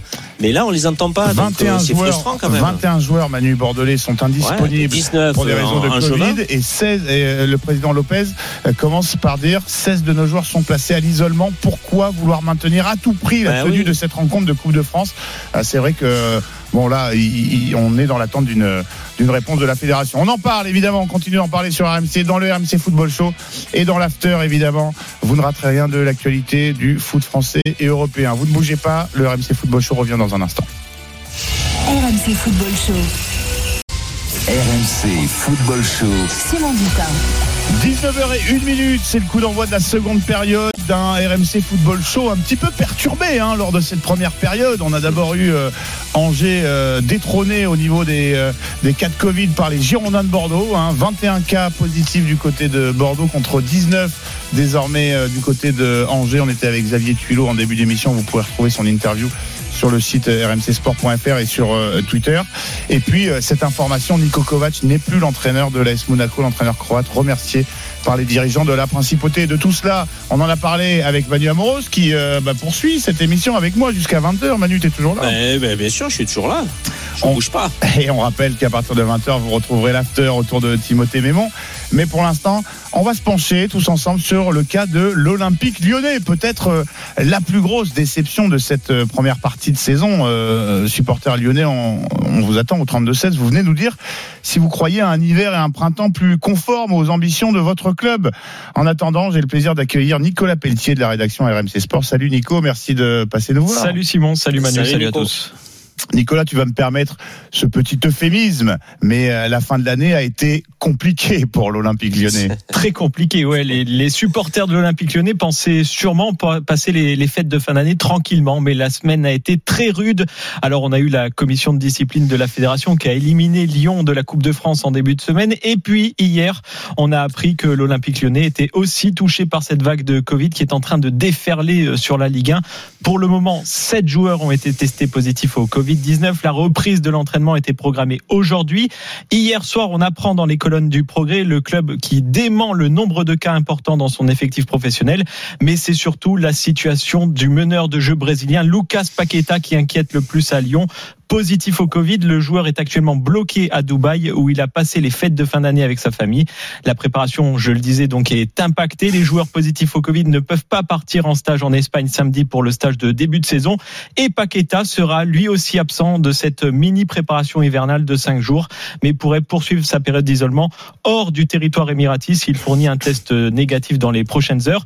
On le sait, l'OL attaque deux mois très importants pour redresser le club au niveau sportif. Olas euh, l'a dit, hein, il a mis un petit coup de pression à Peter Boss il y a quelques jours avec cette date de fin février et cette exclusion de la Coupe de France il y a quelques jours permet à Lyon d'avoir une semaine complète pour préparer euh, son match avant, euh, oui. face au PSG le 9 janvier et surtout ce qu'il faut noter parce que j'ai regardé tout à l'heure Lyon va connaître deux mois assez dingues au niveau calendrier PSG, Saint-Etienne, Monaco, Nice, Lens et Lille avant fin février et normalement le match reporté face à l'OM donc on comprend mieux la date de fin février pour le coup de pression Oui, parce que c'est ça, hein, on a maintenu la confiance à, à Peter Boss, mais euh, bon, euh, avec un petit... euh, Ouais, avec un bémol quand même. Ouais, hein, voilà. Jusqu'à février, quoi, pas plus. Hein. Alors, si tu redresses pas la situation, Ouais. allez hop, merci, au et revoir. tu joues euh, tous les le top 5 top 6 de la Ligue 1 euh, avant fin février Oui, effectivement. Est-ce que, Nico, le, le salut, les solutions envisagées vont passer par le mercato? À quoi faut-il s'attendre côté lyonnais à ce niveau-là? Ah ben les supporters euh, lyonnais espèrent que ça va passer par le mercato. Jean-Michel Aulas a promis des changements dans les semaines à venir pour redresser la situation sportive difficile. Alors après le départ de Juninho, l'OL a nommé Bruno Chéroux comme conseiller technique et directeur de recrutement avec les départs à la canne de Karl Toko Ekambi, d'Islam Slimani et de Ouéré. Selon nos informations, Lyon cherche un renfort offensif. La piste menant à Azmoun, l'attaquant du Zénith Saint-Pétersbourg, est compliquée par la concurrence d'autres clubs, notamment l'Atalanta Bergame. Et au rayon des départs, la presse belge évoque un intérêt de Newcastle pour Jason Denayer. Au Brésil et en Italie, on parle de Bruno Guimaraes euh, ciblé par la S-Rom. Mais c'est surtout aujourd'hui, ce matin, dans les colonnes de l'équipe, où on apprend que l'OL souhaite se séparer de Shakiri six mois après l'avoir acheté à Liverpool pour 6 millions d'euros. Les dirigeants lyonnais ne sont pas satisfaits du rendement du Suisse. Du Suisse, 13 matchs joués pour un but et une passe décisive. Le bilan est très maigre. Le Suisse qui veut disputer la prochaine Coupe du Monde au Qatar avec la Suisse cherche donc du temps de jeu et une porte de sortie, mais avec son salaire de 350 millions d'euros, les clubs ne se bousculent pas au portillon. Oui, bah oui, oui, forcément. Combien t'as dit 350 000 350 000. 350 millions, c'est le salaire de Manu 350 000 euros. Non, mais, mais tu vois, mais tu vois, on peut se tromper sur des joueurs. Euh, Chakiri, euh, c'est une catastrophe. Euh, à, à, Liverpool, il a passé trois saisons. En tout, sur trois saisons, il a joué 31, 41, 45 matchs. Donc c'est pas énorme de la saison. En plus, dans un club comme Liverpool où, où, euh, tu aurais pu euh, jouer davantage. Donc il, il, fallait peut-être y réfléchir un peu plus tôt et ne pas dépenser autant d'argent pour un seul joueur comme ça, qui malheureusement, voyant ton effectif, voyant la façon de jouer de l'entraîneur, de pourquoi on le prend. Mais est-ce qu'il confirme et, pas le faire partir six, six, mois après, c'est ridicule. Est-ce qu'il confirme pas aussi euh, la petite rumeur qui tourne sur lui euh, qu'il est bon avec la sélection, mais toujours moyen en club? Bah oui, sûrement, oui, peut-être, hein, peut-être, mais euh, 350 000 euros, moi je me bats. Hein. Oui, bah surtout que c'est marrant parce que au début de saison, il y avait quand même beaucoup d'entrain, même si euh, il y a eu des, des, des, résultats un petit peu en dents de scie lors des matchs de préparation. Il y avait quand même euh, une hype, on dit en anglais, autour de, de, du style de jeu prôné par par Peter euh, Boss. Euh, supporter lyonnais, on vous accueille volontiers au, au, standard. Vous faites le 32-16, vous venez nous donner votre sentiment.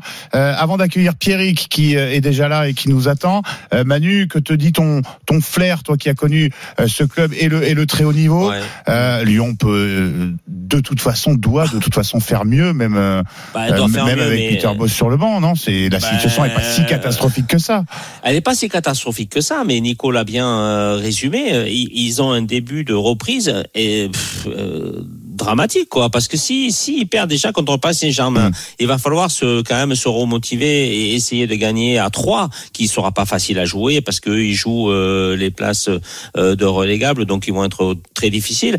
Après quand même tu reçois Saint-Étienne, tu vas à Monaco, tu reçois Nice, tu as le match de Marseille, tu vas à Lens, tu reçois Lille. Enfin c'est c'est c'est euh, c'est un début hein, de reprise s'il démarre mal, ça va être très compliqué de revenir. Parce que mentalement, si tu démarres mal, tu, tu vas avoir ce match-là dans la tête hein, sans arrêt. Bon, en plus, tu, tu, as pas de chance. Tu reçois le Paris Saint-Germain le 9. Donc, euh, c'est pas, ça va pas être facile non plus. Hein. Est-ce que tu, Manu, est-ce que tu penses pas que le match de Saint-Etienne euh, sera quand même décisif?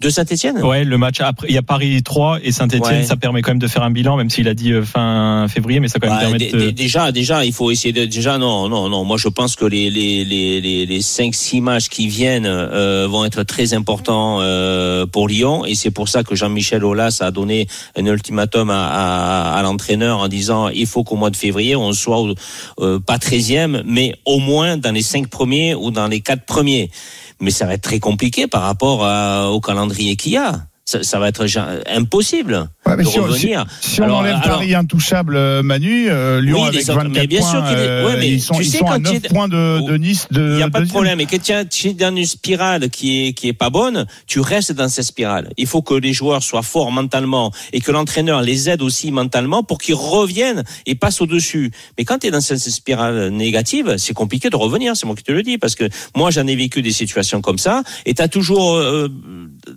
t'as toujours euh, l'entraîneur dit allez les gars il faut se remotiver il faut y aller tout ça. Mais après c'est les jambes qui ne suivent plus.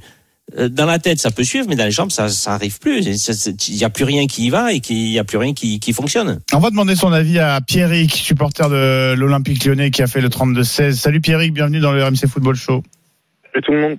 Bonsoir Pierrick. Pierrick, quel est ton sentiment? Est-ce que euh, tu es optimiste pour cette deuxième partie de saison de, de Lyon? Ou est-ce que tu vois terminer l'OL bah, optimiste, non, pas spécialement, parce que honnêtement, voilà, on a dit qu'il fallait laisser du temps à l'équipe, nouvel entraîneur, euh, nouvel effectif, un, un, mercato qui était prometteur, etc. Bon, finalement, on finit, on est 13e, finit la première partie de saison 13e. il y a des problèmes avec, euh, il y a des problèmes avec les supporters. euh, on va prendre des matchs à huis clos, des suspensions, etc. Enfin, moi honnêtement, j'ai l'impression que le, le- tout le club va mal en fait, à tous les niveaux. Euh, la direction, le, les joueurs, le, la cellule de recrutement. Enfin, voilà, il y a, y, a, y a des trucs, il y a des trucs qui vont pas. Quoi, Shakiri, effectivement, ça aurait pu être une bonne pioche, mais on prend un, joueur, on a besoin d'ailiers. On n'a quand même pas des ailiers qui sont euh, qui sont euh, déjà purement ailiers. Euh, on a, ils sont soit buteurs, soit milieu, et ils sont mis sur le côté, euh, etc. Euh, donc euh, non, j'ai l'impression que moi il y a tout qui va, il y a tout qui va mal. Il faudrait presque faire un comment dire, un retour à zéro et puis euh, se remettre vraiment, vraiment, vraiment. Mais Pierrick, est-ce que tu en penses pas que Jean-Michel Aulas, il devrait passer la main maintenant, non?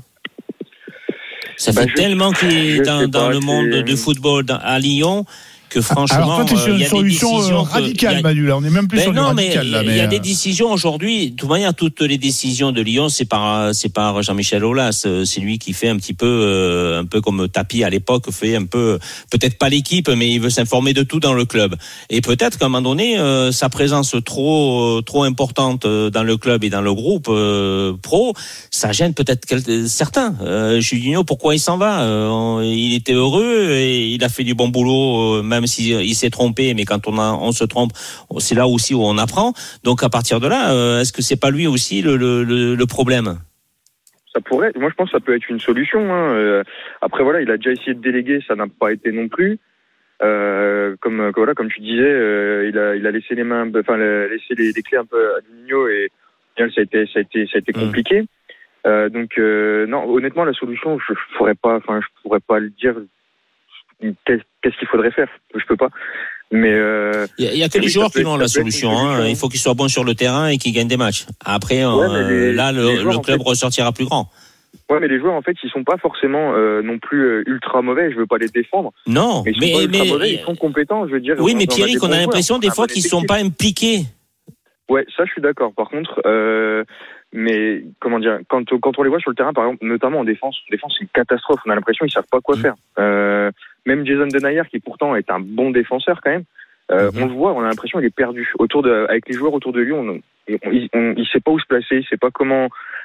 Enfin, honnêtement, ça fait bizarre par rapport à- aux années précédentes. Mhm. Donc, euh, non, il y a, enfin, il y a de la qualité, il y a tout ce qu'il faut. Après, effectivement, il y a, je pense, un petit manque d'implication. Mais justement, ce manque d'implication, à un moment, quand on est à Lyon, c'est, c'est, c'est pas normal. À un moment, c'est pas normal. C'est, c'est bien qu'il y a quelque chose qui est plus profond que simplement les joueurs qui ont une mauvaise mentalité. Euh, combien de joueurs euh, ils partent du club et finalement ils sont bons, ils sont meilleurs dans d'autres clubs? Ça veut bien dire qu'à mon avis, il y a quand même une atmosphère, quelque chose. Je sais pas, peut-être qu'ils veulent simplement utiliser Lyon comme tremplin pour un autre club, etc. J'en sais rien. Mais moi, je pense que c'est voilà, c'est symptomatique d'une atmosphère qu'il y a à Lyon et qui fait qu'en fait, il n'y a pas grand-chose qui va et ça se voit sur le terrain. Bah, on est 13e et, et c'est la place qu'on mérite, clairement. Bon, moi, messieurs, je note que ça complote contre Jean-Michel Aulas. Je, Non, je me sors de ça. ce coup-là. hein. Moi, je connais Jean-Michel. Aulas comme président, donc euh, il était très bien. et C'était un très bon président. Il est toujours un très bon président, mais il y a des fois, on peut se poser la question. Ça fait tellement de temps qu'il est à Lyon que peut-être il pourrait passer la main et euh, tout le monde passerait à autre chose. La méthode peut-être euh, Olas qui euh, aurait été un petit peu euh, usée. Pierrick, tout, tout à l'heure, tu entendais les, les pistes mercato évoquées par Nico Pelletier. Est-ce qu'il y a quelque chose, quelqu'un qui te qui te fait rêver? Toi, tu rêverais de, de qui, à toi, au mercato, euh, tout en restant réaliste avec les finances du club? Honnêtement, moi, déjà, si on prend des ailiers de formation, euh, que ce soit en défense ou en attaque, euh, ça me, moi, ça me, ça me ferait plaisir. De prendre des mecs qui sont pas forcément aussi bons euh, intrinsèquement parlant que les joueurs qu'on a dans l'effectif, mais qui sont vraiment formés ailiers. Parce que le, nos ailes, enfin, voilà, nos, nos, côtés, ça va pas du tout, quoi. Je veux dire, à un moment, euh, je pense que si on prend les, les clubs qui sont qualifiés euh, en en huitième de Ligue Europa, euh, euh, euh, si on prend tous les clubs, là, je pense qu'on a les plus mauvais côtés de quasiment que. Enfin, Dubois, je l'aime bien, mais à bout d'un moment, il, Mm. le- voilà, il a des grosses lacunes. Euh, à gauche, euh, bah, on change, on change tous les trois matchs. On n'a jamais le même défenseur. En, at- en attaque, on a des joueurs qui jouent sur les ailes. C'est pas des, c'est pas des ailiers de formation. Euh, au bout d'un moment, on- ils reviennent tous au milieu et puis bah, ils se marchent dessus. Il y a Paqueta qui veut le, qui, enfin, Paqueta qui veut le, le ballon pour pour construire le jeu. Awar aussi. Euh, Shakiri, il était meilleur en 10, donc il revient toujours à l'intérieur, etc. Enfin, à un moment, on n'utilise pas tout le terrain, etc. Donc, euh, non, je pense qu'il faut des ailiers après, quel, enfin, quel qu'il soit. Je pense des ailiers après, peu importe. euh, j'ai pas de, j'ai pas de nom en tête de, qui pourrait, qui pourrait se faire, mais ouais, juste des ailiers. Vraiment des, des, des ailiers. Tout le reste, on a ce qu'il faut, mais ouais, des, des joueurs de côté, quoi. Manu, c'est vrai que Pierrick euh, marque un point là. Tout de même, il y a quand même beaucoup de joueurs à Lyon qui sont attirés et par euh, le fait d'avoir le ballon dans les pieds et du coup, ça va souvent euh, ensemble avec euh, l'axe du, du terrain. Oui, mais moi je pense que c'est plutôt un problème collectif aussi. euh, C'est-à-dire, on peut avoir euh, des ailiers et des non-ailiers qui peuvent rentrer sur le côté et, et- et éventuellement, des fois, euh, les- quand tu es en phase offensive, c'est plutôt le maintenant aujourd'hui les latéraux qui amènent ce surplus là sur les côtés. Après, c'est vrai que euh, il y a souvent des joueurs qui se marchent dessus. Des fois, on se re- ils se retrouvent à 4, 5 au milieu de terrain et c'est là où ça, euh, il y a un embouteillage énorme et dans l'organisation du jeu, c'est compliqué. Bon, eh ben écoute, on, on- on verra ce qui, ce Ouais, qui- on ce verra. qui se décide, mais c'est vrai que ça va peut-être euh, bouger. Tu, je note que Pierrick a remarque euh, on fait jouer des avant-centres euh, ailiers et euh, je t'en parlais hier. Hein, T'étais pas tout Ouais, à mais fait il faut être convaincu. polyvalent. Il faut être Ah, polyvalent. ouais, mais bon, quand tu sais que moi, j'ai commencé en numéro 10 quand j'étais jeune et au centre de formation à Monaco. Et j'ai joué à tous les postes au centre de formation en tant que cadet, euh, cadet et junior. Et après, je me suis fixé à un poste latéral. Oui, mais est-ce que euh, reculer et, et se décaler sur la même ligne, je, encore une fois, le poste d'avant-centre, il est très, euh, il est très particulier. Et Ouais, je- il, est moi, assez spécifique. hein, J'ai un peu de mal tout de même, je me répète, Mm. je sais, avec ce- ce- cette conception moderne du football qui, qui pousse les, les, les, les mecs qui Ben. ont joué numéro 9 pendant 10 ans, Eh ben, à, regarde, dès qu'ils- arrivent dans un grand club, à, à, à s'ex- s'excentrer sur un côté sûr. euh, pour, euh, pour conserver leur place et conserver du, du temps de jeu. Et c'est vrai que euh, est, euh, enfin Toko Ekambi par exemple, quand on le voit jouer côté gauche, bon c'est un, un numéro 9. à- à Ben, la Ward base. Cornet, euh, Cornet, il, a toujours été joué avant-centre. À Lyon, il est venu, il a joué euh, sur le côté, il a joué latéral, et là, il retrouve un poste Oui. où il a commencé avant-centre, et il est très bon. Oui, mais alors Cornet, si j'étais de mauvaise foi, je pourrais te répondre qu'il est gaucher et que des avant-centres gauchers, il y en a, il y en a un peu moins et que du coup, bah, quand t'as Ah, alors, que quand ça t'as que, change le, quand t'as que le pied gauche, bah, euh, te- tu te fais un très bon ailier gauche, quoi. Voilà. Mais non, C'est pour sauver un peu la face, c'est pour contrer ton, euh, ton argument. Merci beaucoup, Pierrick, d'avoir fait Merci, le Pierrick. 32-16. On espère Merci à vous. euh, des lendemains meilleurs, mais ça, ça ne peut que s'améliorer du côté de l'OL avec un effectif pareil. Il faut de même. garder la confiance. Bon, et euh, on précise que tout à l'heure, dans le best-of de euh, Rotten sans flamme, on reviendra sur euh, le passage de Juninho, le quasi ex-directeur sportif de l'OL, qui va quitter ses fonctions en janvier, et euh, au crédit duquel on peut quand même mettre euh, euh, le talent de, de Paqueta, quand même, qui s'est révélé. Oui. Il y a quelques quelques semaines, on en faisait le meilleur joueur de, de la saison en, en Ligue 1. On va pas quand même euh, lui mettre tous les problèmes de, de Lyon sur le dos. Non, mais on, on se trompe tout le temps. euh, surtout, ils font pas un métier facile parce que dans le recrutement, ben on est, on pense à, euh, avoir un joueur de qualité qui va s'intégrer euh, dans le groupe professionnel de Lyon. Mais des fois, ben malheureusement, on s'est trompé hein, et on se trompe euh, régulièrement. Mais il faut de moins en moins parce que ça coûte de l'argent. Et oui, et oui, et ça évidemment dans le foot, ça coûte cher quand on veut des des, Ah des, bah, des bons joueurs. Regarde, imagine-toi si Shaqiri s'en va, euh, admettons qu'il trouve un club à 350 000 euros par mois, et euh, la vente va se faire à combien? À 5 millions, 6 millions, 4 millions, 1 million? Écoute, Ils l'ont payé 6 millions, quoi. J'ai déjà d'autres soucis. Si tu me demandes de vendre Ouais, euh, à son salaire actuel, ça me, non, ça va être trop compliqué pour moi. Allez, vous restez bien avec nous. On continue de, de parler euh, mercato parce que, comme promis, euh, on a scindé- on a scindé, on a dû scinder notre mercato euh, en deux parties, notre mercato chaud, la Ligue 1 tout à l'heure, qui est un petit peu vampirisé par ce qui est l'info du jour. Hein, Nico Kovac, qui n'est plus l'entraîneur de l'AS Monaco, le- les dirigeants du club de la Principauté qui ont annoncé ça à l'entraîneur croate euh, en début de soirée. Kevin Gasser est revenu en studio dans un instant. Le tour des rumeurs, des infos mercato, mais en Europe cette fois. Tout de suite sur RMC.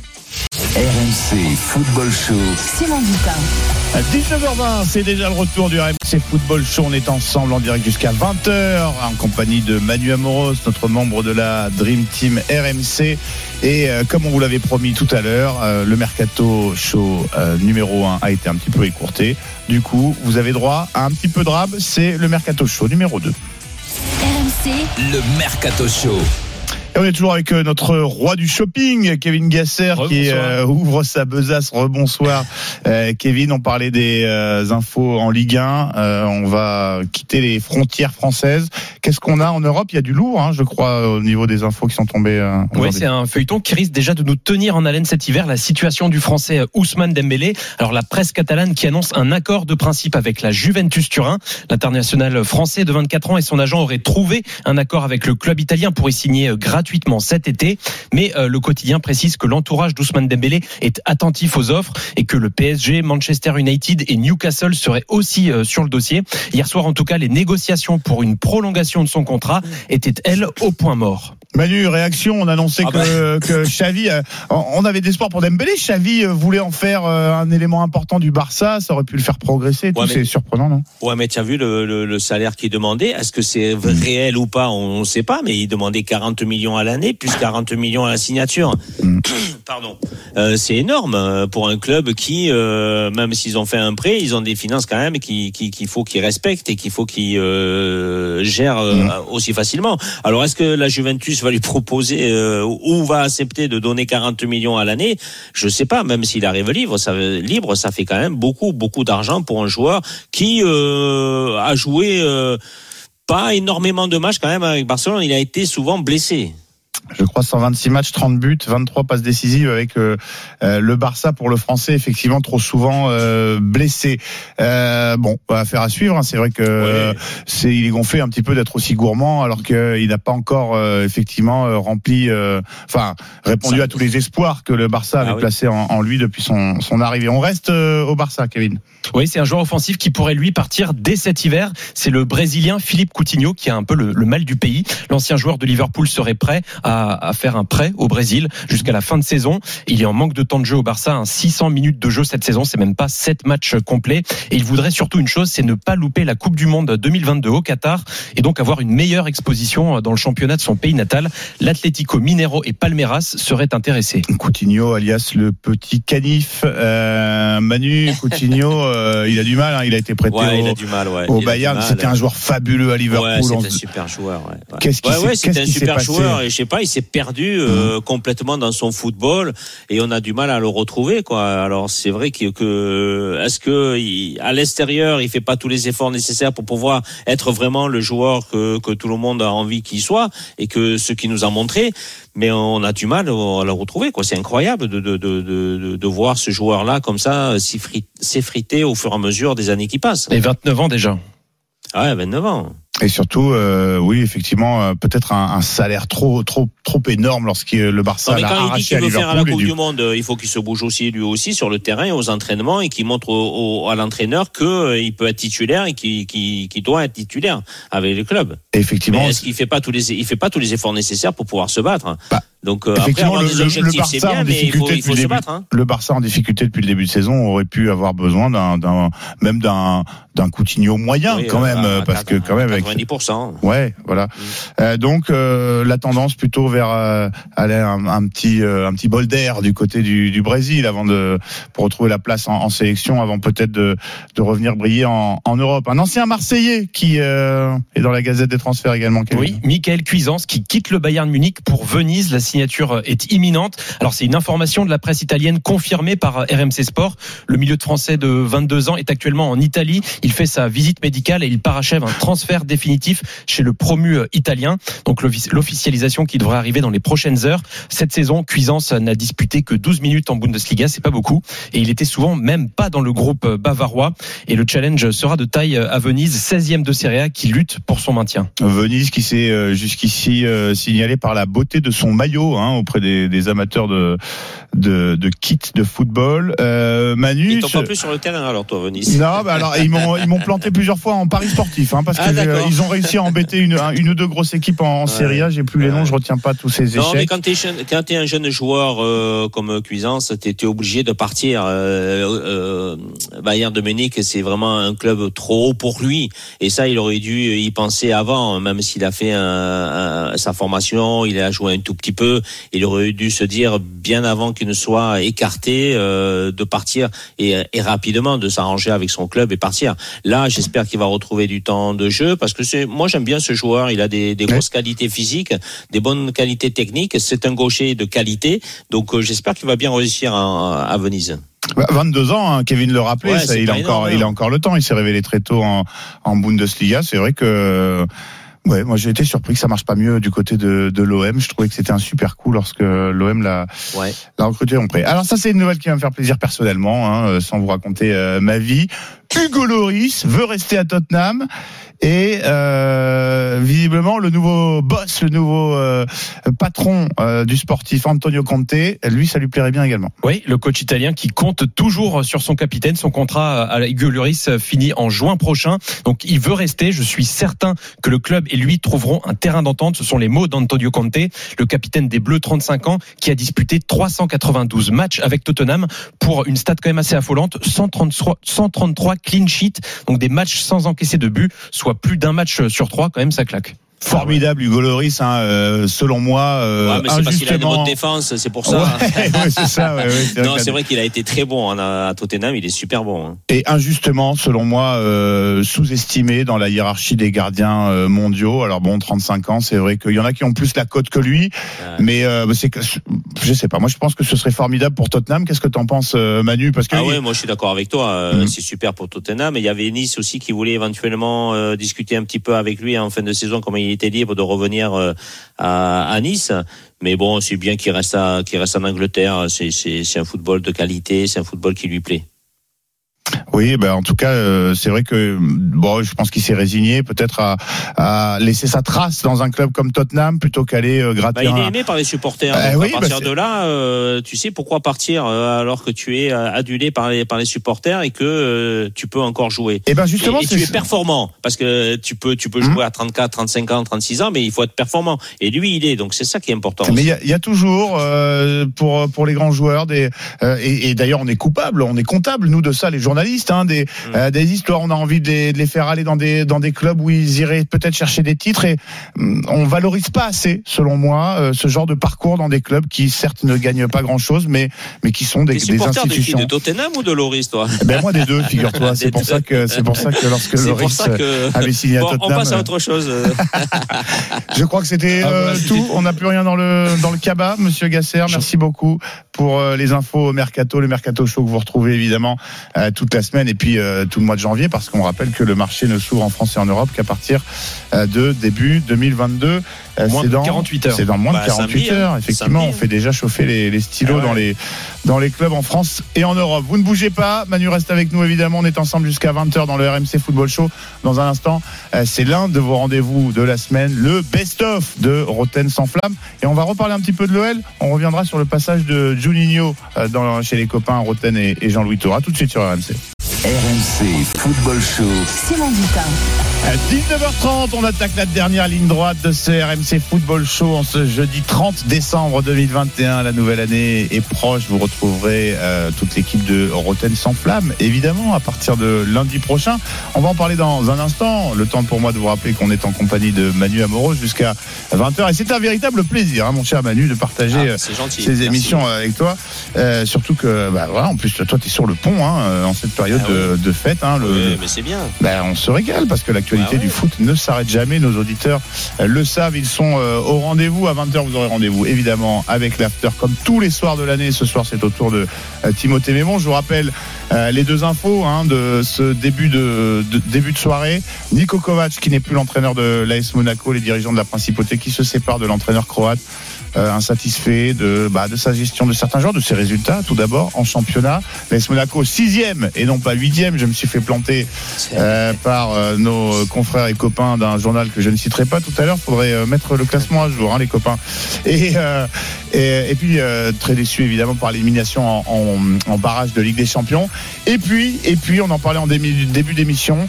Euh, on le disait avec un petit peu euh, d'humour. Pardonnez-nous, mais c'est vrai que euh, on disait qu'Angers était leader du classement euh, des clubs au cas euh, positif de Covid. Euh, Angers qui a perdu sa première place au profit ou au détriment, faudrait-il dire, des Girondins de Bordeaux qui déclarent dans un communiqué publié il y a deux heures sur le site du club 21 joueurs concernés par des cas de Covid, dont 16 placés à l'isolement le président Lopez qui est hors de lui et qui interpelle la fédération française euh, qui n'a toujours pas répondu à la demande de report ou d'annulation, je ne sais pas, du, du match de Coupe de France. pas, ils ont match perdu. sinon, Oui, donc c'est euh, ça, évidemment. Ça va, on en euh, parlait avec le directeur, le, le, il le faudrait que tous les présidents de clubs euh, de première division euh, se réunissent et, et discutent entre eux de savoir si on peut pas reporter, euh, parce que ça va aller de pire en pire, hein, euh, des cas de Covid. hein. Bon, en tout cas, on en reparlera évidemment tout le week-end sur euh, RMC. Nous, toute la semaine, on vous gâte avec un best-of de l'émission qui monte. Roten sans flamme tous les soirs en semaine, 18h-20h. Jérôme Roten, Jean-Louis Tour avec leur équipe de consultants. Pascal Olmeta, Mathieu Bodmer, Nicolas Nelka, Manu Petit, Jean-Michel Larquet, tous les autres. Aujourd'hui, retour sur le passage de Juninho. On parlait de l'OL il y a un instant. Le très bientôt ex-directeur sportif de l'OL. C'était le 17 décembre dernier.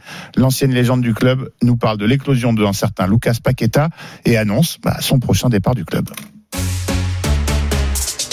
Je vais te poser une question cash. Est-ce que tu penses que euh, Paqueta peut être le nouveau Juninho?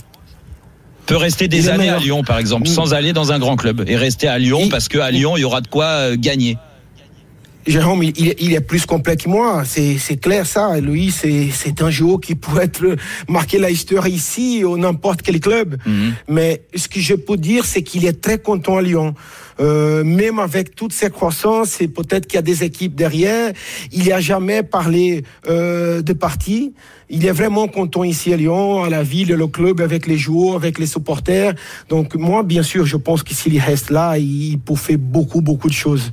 Parce que c'est vraiment penses que c'est possible de, de, de, de pouvoir refuser, si jamais il y a Ligue des Champions à Lyon l'année prochaine, et je vous le souhaite, est-ce que c'est possible de refuser des offres importantes et de le garder plusieurs années? Oui, parce qu'il est encore jeune. La Coupe du Monde l'année prochaine, elle ne sera pas au mois de juin en juillet. Donc, il y a beaucoup de joueurs qui réfléchissent par rapport à ça. Euh, pouvoir, pouvoir jouer dans une équipe plusieurs fois, parce que c'est pratiquement, euh, je dirais, la première fois qu'il s'installe vraiment en Europe, parce qu'à Milan, ça a été très irrégulier. Donc, moi, oui, je pense oui. Mais après, il faut, il faut savoir aussi la, la capacité économique du moment, Oui. si on serait capable d'y garder des joueurs comme Dans ça. un club coté en pas. bourse, parfois c'est difficile de refuser des, des grosses Mais je souhaite qu'il reste pour un bon moment. Si on vous fait quelque chose de toute façon, euh, c'est pas c'est pas un critique au, au non, hein, mais si on vous fait quelque chose de toute façon, il faut garder une base pour pour 4 5 saisons. Bon, si le directeur sportif dit il reste, donc il restera. Il n'y a pas de souci. Une autre chose qu'il faut, il faut parler aussi de Lucas, c'est qu'il a fait un fo- effort économique pour signer chez nous. Il touche moins qu'il touchait à Milan. Ah, on peut dire oui, mais bien sûr, il jouait pas là-bas, il fallait faire pas forcément, il avait un contrat. Donc Eh il a fait un sûr. effort assez important. Il n'a pas parlé de ça.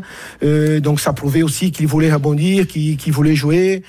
Euh, bon, il- moi, moi, je Ouais, pense T'as que- raison, Johnny, de, de nous rappeler ça, parce que ça, c'est important aussi. Ça montre la, la mentalité du joueur, ça montre la passion qu'il a pour le football et le fait de surtout de, de, de, de continuer à progresser et de, et de pas et de pas accepter euh, un échec comme il a eu à, à Milan. Est-ce que c'est vrai que, que Rudy Garcia n'en voulait pas? Bon, je, je, je voulais pas revenir sur, sur, sur ce messier, mais il n'était pas emballé.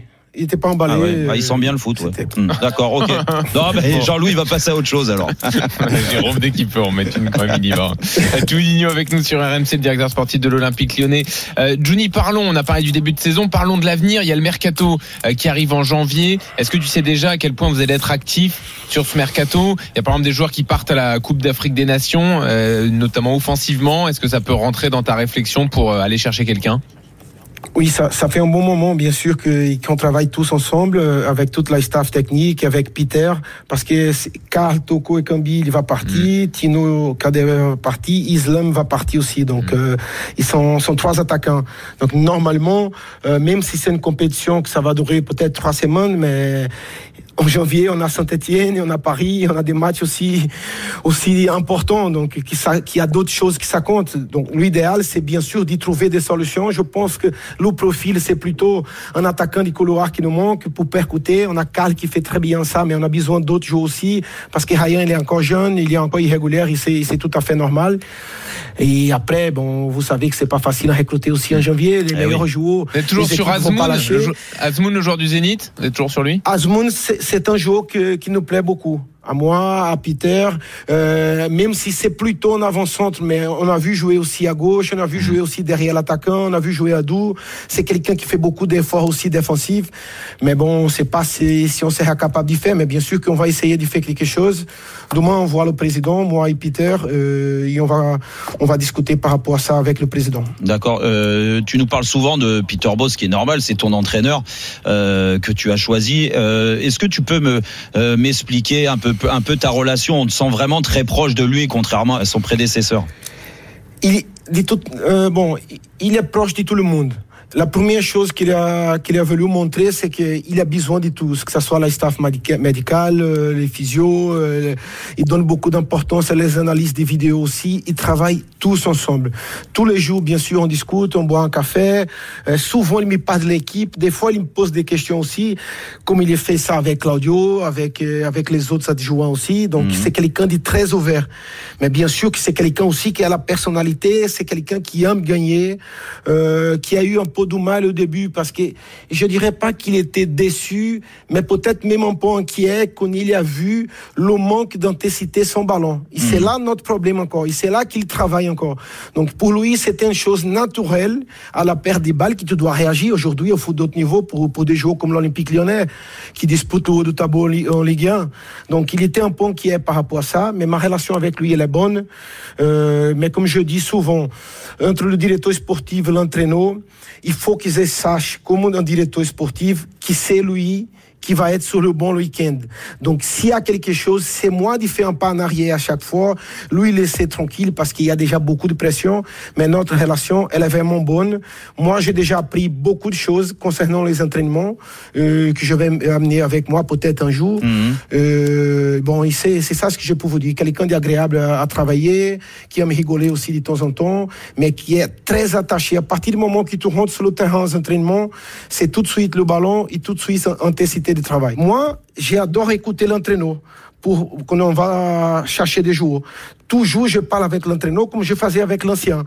Mais c'est vrai aussi qu'il y a des moments qui c'est normal. Moi, je comprends que l'entraîneur, il doit penser tout de suite parce que les entraîneurs, ils savent qu'aujourd'hui, il est là et peut-être que demain, ils ne seront pas là. Le directeur sportif, même si pour moi, j'avais dit trois ans, donc normalement, je fais ma troisième Ah, saison. J'allais y venir. Johnny. J'allais exactement poser cette question. Qu'est-ce qu'on Oui, fait à la fin de oui. l'année alors? Bon, non, c'est comme j'ai dit, moi j'avais dit trois saisons pour voir qu'est-ce que je suis capable d'y faire. Je sais que j'ai eu cette opportunité parce que je suis un ancien joueur qui a eu beaucoup de succès au club, parce que si c'était le contraire, j'avais pas cette opportunité-là. C'est clair, ça, c'est net, c'est normal. Euh, et ça, ça me dérange pas de- d'assumer là. Donc euh, à la fin de saison, euh, je vais bien réfléchir, mais dans ma tête, c'était pour trois saisons. Donc euh, j'espère bien finir.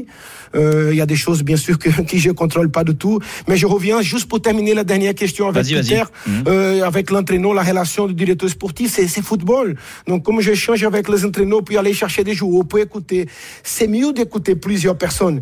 Mais bien sûr que je sais le moment de parler aussi. Il y a d'autres fois qui, bah, moi, tu fais un pas en arrière, euh, et, tu, et tu le laisses tranquille, tu le laisses passer. Jamais à la mi-temps, je dérangeais l'entraîneur depuis que je suis là. Jamais, jamais à la je me levais pour dire quelque chose. Donc, euh, je sais le moment. Une chose, c'est la porte fermée entre l'entraîneur et le directeur sportif. Et une autre chose, c'est, devant les joueurs, Ouais, c'est des choses sûr. comme ça. Donc, euh, non, non, notre relation est bonne. Et des problèmes, tu vas l'avoir. Tu as des problèmes avec les gens qui tu aimes. Et comment tu vas pas avoir des problèmes Bien avec sûr. les gens qui n'ont pas des relations vraiment euh, dans ton cœur Donc, euh, il faut être professionnel, on est payé pour ça. Moi, je voulais rebondir sur la, la réponse que tu as, donnée à, à- à Jean-Louis tu, euh, quand tu nous parlais du cycle de trois ans. C'est vrai que, euh, bon, écoute, j'en ai fait des interviews et toi aussi, euh, quand on était joueur de foot, mais j'ai l'impression d'entendre un joueur qui est limite sur le départ euh, au mois de, au mois de juin. Est-ce que tu peux, tu peux nous rassurer de ce côté-là ou dans, ta, dans un coin de ta tête, tu, tu te dis, bah, pourquoi pas partir déjà au mois de juin? Non, parce qu'en fait, la, la dernière fois qu'on a discuté aussi, c'était longtemps, je, je parlais de vrai. ça. Donc je parlais qui dans ma tête, ça a été trois ans, euh, c'est la question qui était posée. Donc euh, ça va, ça va se faire trois saisons. Donc, pour, pour beaucoup de monde, c'est c'est rien. Euh, en directeur sportif, tu fais pas grand chose, mais mentalement, il y a une fatigue mentale usant, énorme. Hmm. Et, je ne veux pas dépasser en limite. Donc, euh, dans ma tête, euh, c'est pas une menace, c'est rien. On est des adultes, on est des hommes. J'aime le club. J'ai beaucoup de respect pour, pour le président. J'ai beaucoup de respect pour l'institution. J'ai la gratitude aussi, mais j'ai beaucoup donné à ce club aussi. Oui. Il faut pas oublier non plus, Donc, parce que j'ai l'habitude juste de parler que le club m'a donné, mais je, je fais aussi beaucoup de choses pour le club. Donc- donc la- la question de bien finir la continuer, saison. il- Et à la fin de saison, normalement, c'est fini. Normalement, c'est fini. Moi, j'ai envie de, de- de me reposer un peu et peut-être essayer d'avoir d'autres choses, d'essayer de dépasser d'autres choses. Peut-être, pourquoi pas passer Ah, t'as envie d'entraîner en fait. Voilà, c'est ça. Ça, ça reste dans ma tête. J'aime le foot, j'aime le terrain, j'aime les entraînements, j'aime la tactique, j'aime discuter. Et peut-être que tu vas faire beaucoup plus ça si tu es à côté du terrain, non? Eh oui, c'est sûr. donc, euh, mais comme aujourd'hui, j'ai pas le diplôme, donc j'ai pas le droit de travailler en Europe, euh, mais j'ai le droit de travailler dans d'autres pays. Euh, j'ai rien, j'ai jamais reçu de, de propositions, mais ça, ça vient dans ma tête. Et avec Peter, j'ai appris beaucoup de choses. Ouais, c'est important, euh, ça. et ça, ça me, ça me fait bien aussi. Mais, mais je ne sais pas parce que dans la vie, on va la jamais, on va jamais avoir tout ce qu'on veut. Hmm. Non, mais- Si c'est possible, si j'ai, si une opportunité, moi, je pense que je vais essayer. Parce que je préfère essayer. Il n'est pas réussi que dans 10 ans, ou quand je vais voir, j'espère, D'avoir- 60, 60 d'avoir ans, il dit à moi-même, Hmm. voilà, il dit à moi-même, pourquoi t'as pas essayé? Donc, j'ai pas peur d'essayer. J'ai peur de beaucoup de choses, mais pas de ça. Voilà, ce normalement c'est fini. C'était euh, l'une des bombes hein, de cette euh, première partie de saison en, radio. Euh, Juninho qui annonçait donc en direct son départ en fin de saison, départ qui intervient donc bah, finalement quelques mois plus tôt, puisqu'à partir de début janvier, Juninho quitte donc ses fonctions Rotten sans flamme que vous retrouverez à partir de lundi prochain, tous les soirs de la semaine, en direct, 18h, 20h, Jean-Louis Tour et Jérôme Rotten. Vous ne bougez pas, on se retrouve dans quelques instants pour la dernière ligne droite, toute dernière ligne droite de ce RMC Football Show. À tout de suite sur RMC. RMC Football Show. Simon Dutin. À 19h45, c'est la toute dernière ligne droite du RMC Football Show. On est ensemble jusqu'à 20h, heure à laquelle vous retrouverez l'after autour de Timothée Mémon. Mais pour l'instant, on se tourne vers les 16e de finale de la Coupe de France. C'est l'événement foot du week-end et notamment sur ce qui sera bah, l'affiche prévue à 21h30 dimanche. Chauvigny, club de National 3, reçoit l'OM. C'est à Limoges. Pour en parler, on accueille David Filippo, reporter correspondant de RMC Sport. Salut David. Salut Simon. On est toujours évidemment avec euh, Manu Amoros hein, qui va suivre d'un œil euh, attentif euh, cette euh, rencontre.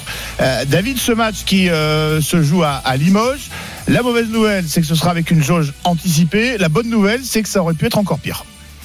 Ouais, Simon, le club de Chauvigny finalement est passé par tous les états. hein. Tout d'abord, un stade de Limoges plein à craquer, c'est où euh, va se jouer ce match. hein. Donc on, on parlait de 13 500 personnes. Puis au milieu de semaine, une jauge à 5000. Euh, jauge imposée pour les enceintes à partir de, de lundi prochain. Finalement, ils seront quasiment 8000 venus de Vienne pour pousser leur équipe face à l'Olympique de Marseille dimanche soir. Julien Caillou, un gardien de but et, et capitaine du club amateur de National 3, est plutôt satisfait finalement. En effet, on est passé par tous les sentiments, car de, de guichet fermé, on est passé à 5000 places. Donc, euh, on va dire que c'était l'histoire du, du verre à, moitié vide ou à moitié plein. Et, euh, et la décision finale que de que d'augmenter le nombre à, à 8000 spectateurs, c'est effectivement un moindre mal. Et je pense que ça satisfait euh, bah, l'ensemble des acteurs, à savoir les joueurs, également les, les supporters, les dirigeants. Donc au final, on a on a un verre à trois quarts plein, donc c'est plutôt pas mal et satisfaisant pour tout le monde. C'est c'est donc le, le soulagement hein, finalement, euh, car le club avait vendu 6400 billets mercredi midi. Imaginez le bazar si la jauge avait été fixée à 5000. Il aurait fallu euh, rembourser, rembourser qui, on savait pas trop. Dans les heures à venir, le millier de places restant devrait en tout cas partir comme des petits pains. En attendant, et évidemment, David, quel que soit le niveau de la jauge, on imagine que même pour les gens qui ne seront pas au stade, l'engouement autour du, club de National 3 est très fort. Là encore, c'est un, euphémisme. Oui, oui, la, petite commune de 7000 euh, habitants vit au rythme de cette rencontre hein, contre l'Olympique de Marseille depuis le, tirage au sort. Et euh, pendant les fêtes de Noël, il n'a été question quasiment que de ça. Toutes les discussions, effectivement, je pense, euh, tourner autour du, du foot, de Chauvigny, et puis de, de ce match à, à venir. Euh, à titre personnel, effectivement, on a fait les fêtes de Arthur, après, de on revient là-dessus. famille. Et c'était euh, vraiment le, le sujet de conversation principal. C'était pas la politique cette année, mais plus, plus le foot. C'était c'était Julien Caillou, hein, le capitaine et gardien de but encore de cette équipe de, de Chauvigny. Euh, vous le voyez, on a délaissé un peu la politique, euh, le Covid même, un peu m'a dit un joueur. On en a beaucoup moins parlé pendant ces repas de famille cette année à, à Chauvigny pour parler de ce match, mais surtout pour parler de l'Olympique de Marseille, car beaucoup de joueurs hein, de cette euh, équipe amateur sont fans de ce club. Hugo King, c'est l'avant-centre de cette équipe de Chauvigny, fait partie de ces accros. On va l'écouter. Euh, à l'annonce euh, au tirage, on était dans les vestiaires après la victoire contre Chartres. Et en fait, euh, bah, j'étais choqué en fait. Parce que euh, l'OM, c'est le club que je supporte depuis, euh, depuis jeune. J'ai été bercé par l'époque Mamadou Niang, Bakary Koné, Tai Taiwo. Et puis même maintenant, je les suis. Il y a Dimitri Payet, c'est un, un joueur que j'adore en fait. Et jouer contre eux, les voir juste à côté de moi, ça va être, ça va être incroyable.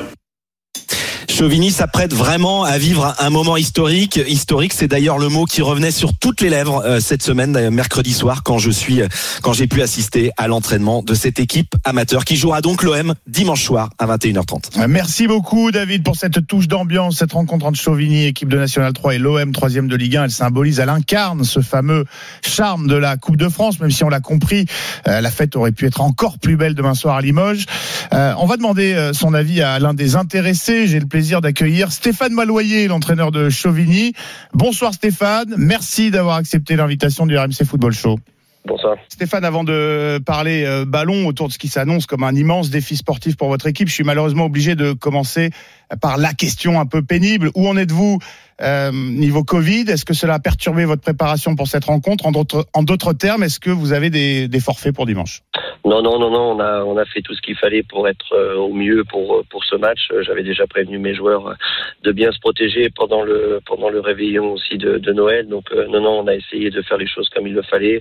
On en avait parlé après le match de Chartres, où on avait évoqué de, passer aussi le, premier de l'an tous ensemble pour pas qu'il y ait de y ait de problème.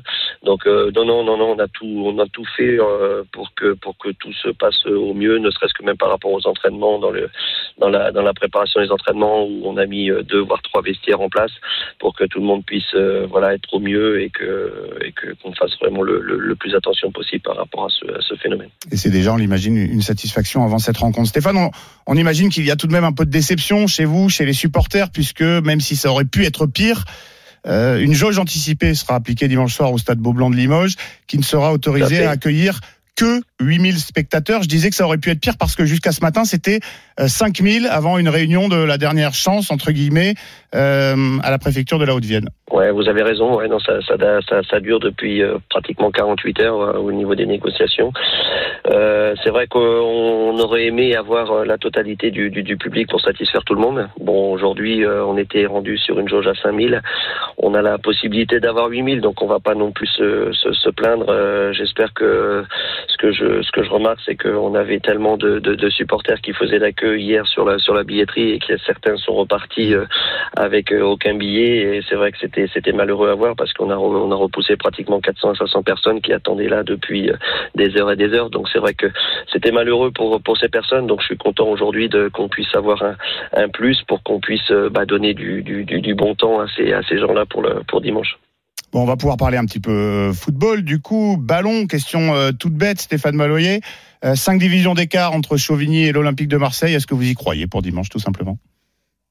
Bah écoutez, si on en est là, c'est qu'on y croit, euh, c'est qu'on n'est pas là par hasard. Donc non, non, on a travaillé pour, on a tout fait pour, on prépare encore euh, jusqu'à samedi après-midi puisque mon dernier entraînement sera samedi après-midi. Non, non, on se prépare au mieux pour pour ce match. Et puis effectivement, vous savez, dans Manu pourrait le dire aussi, hein, il y a toujours des surprises au niveau de la Coupe de France. Donc euh, pourquoi pas? Après, je sais que ça va être, même si on a un infime pourcentage euh, par rapport à cette équipe de l'OM, on, essaiera de, de, de, jouer à fond le coup et puis euh, pourquoi pas une surprise? Mais on sait à ce, qu'on ce qu'on ce qu'on a en face de nous et voilà. Après, on verra un petit peu le, le, contenu euh, dimanche. Eh ben justement, Manu, on, en parlait hier euh, ensemble. Tu as déjà eu quelques surprises, toi, face à des équipes qui jouaient plusieurs divisions en dessous de toi en, Coupe de France. Quel conseil tu donnerais aux, joueurs de, Chauvigny et à Stéphane Maloyer pour, pour dimanche face à l'OM ben, un conseil, euh, oui, euh, c'est sûr que en étant professionnel, qu'on joue en première division, quand on rencontre des équipes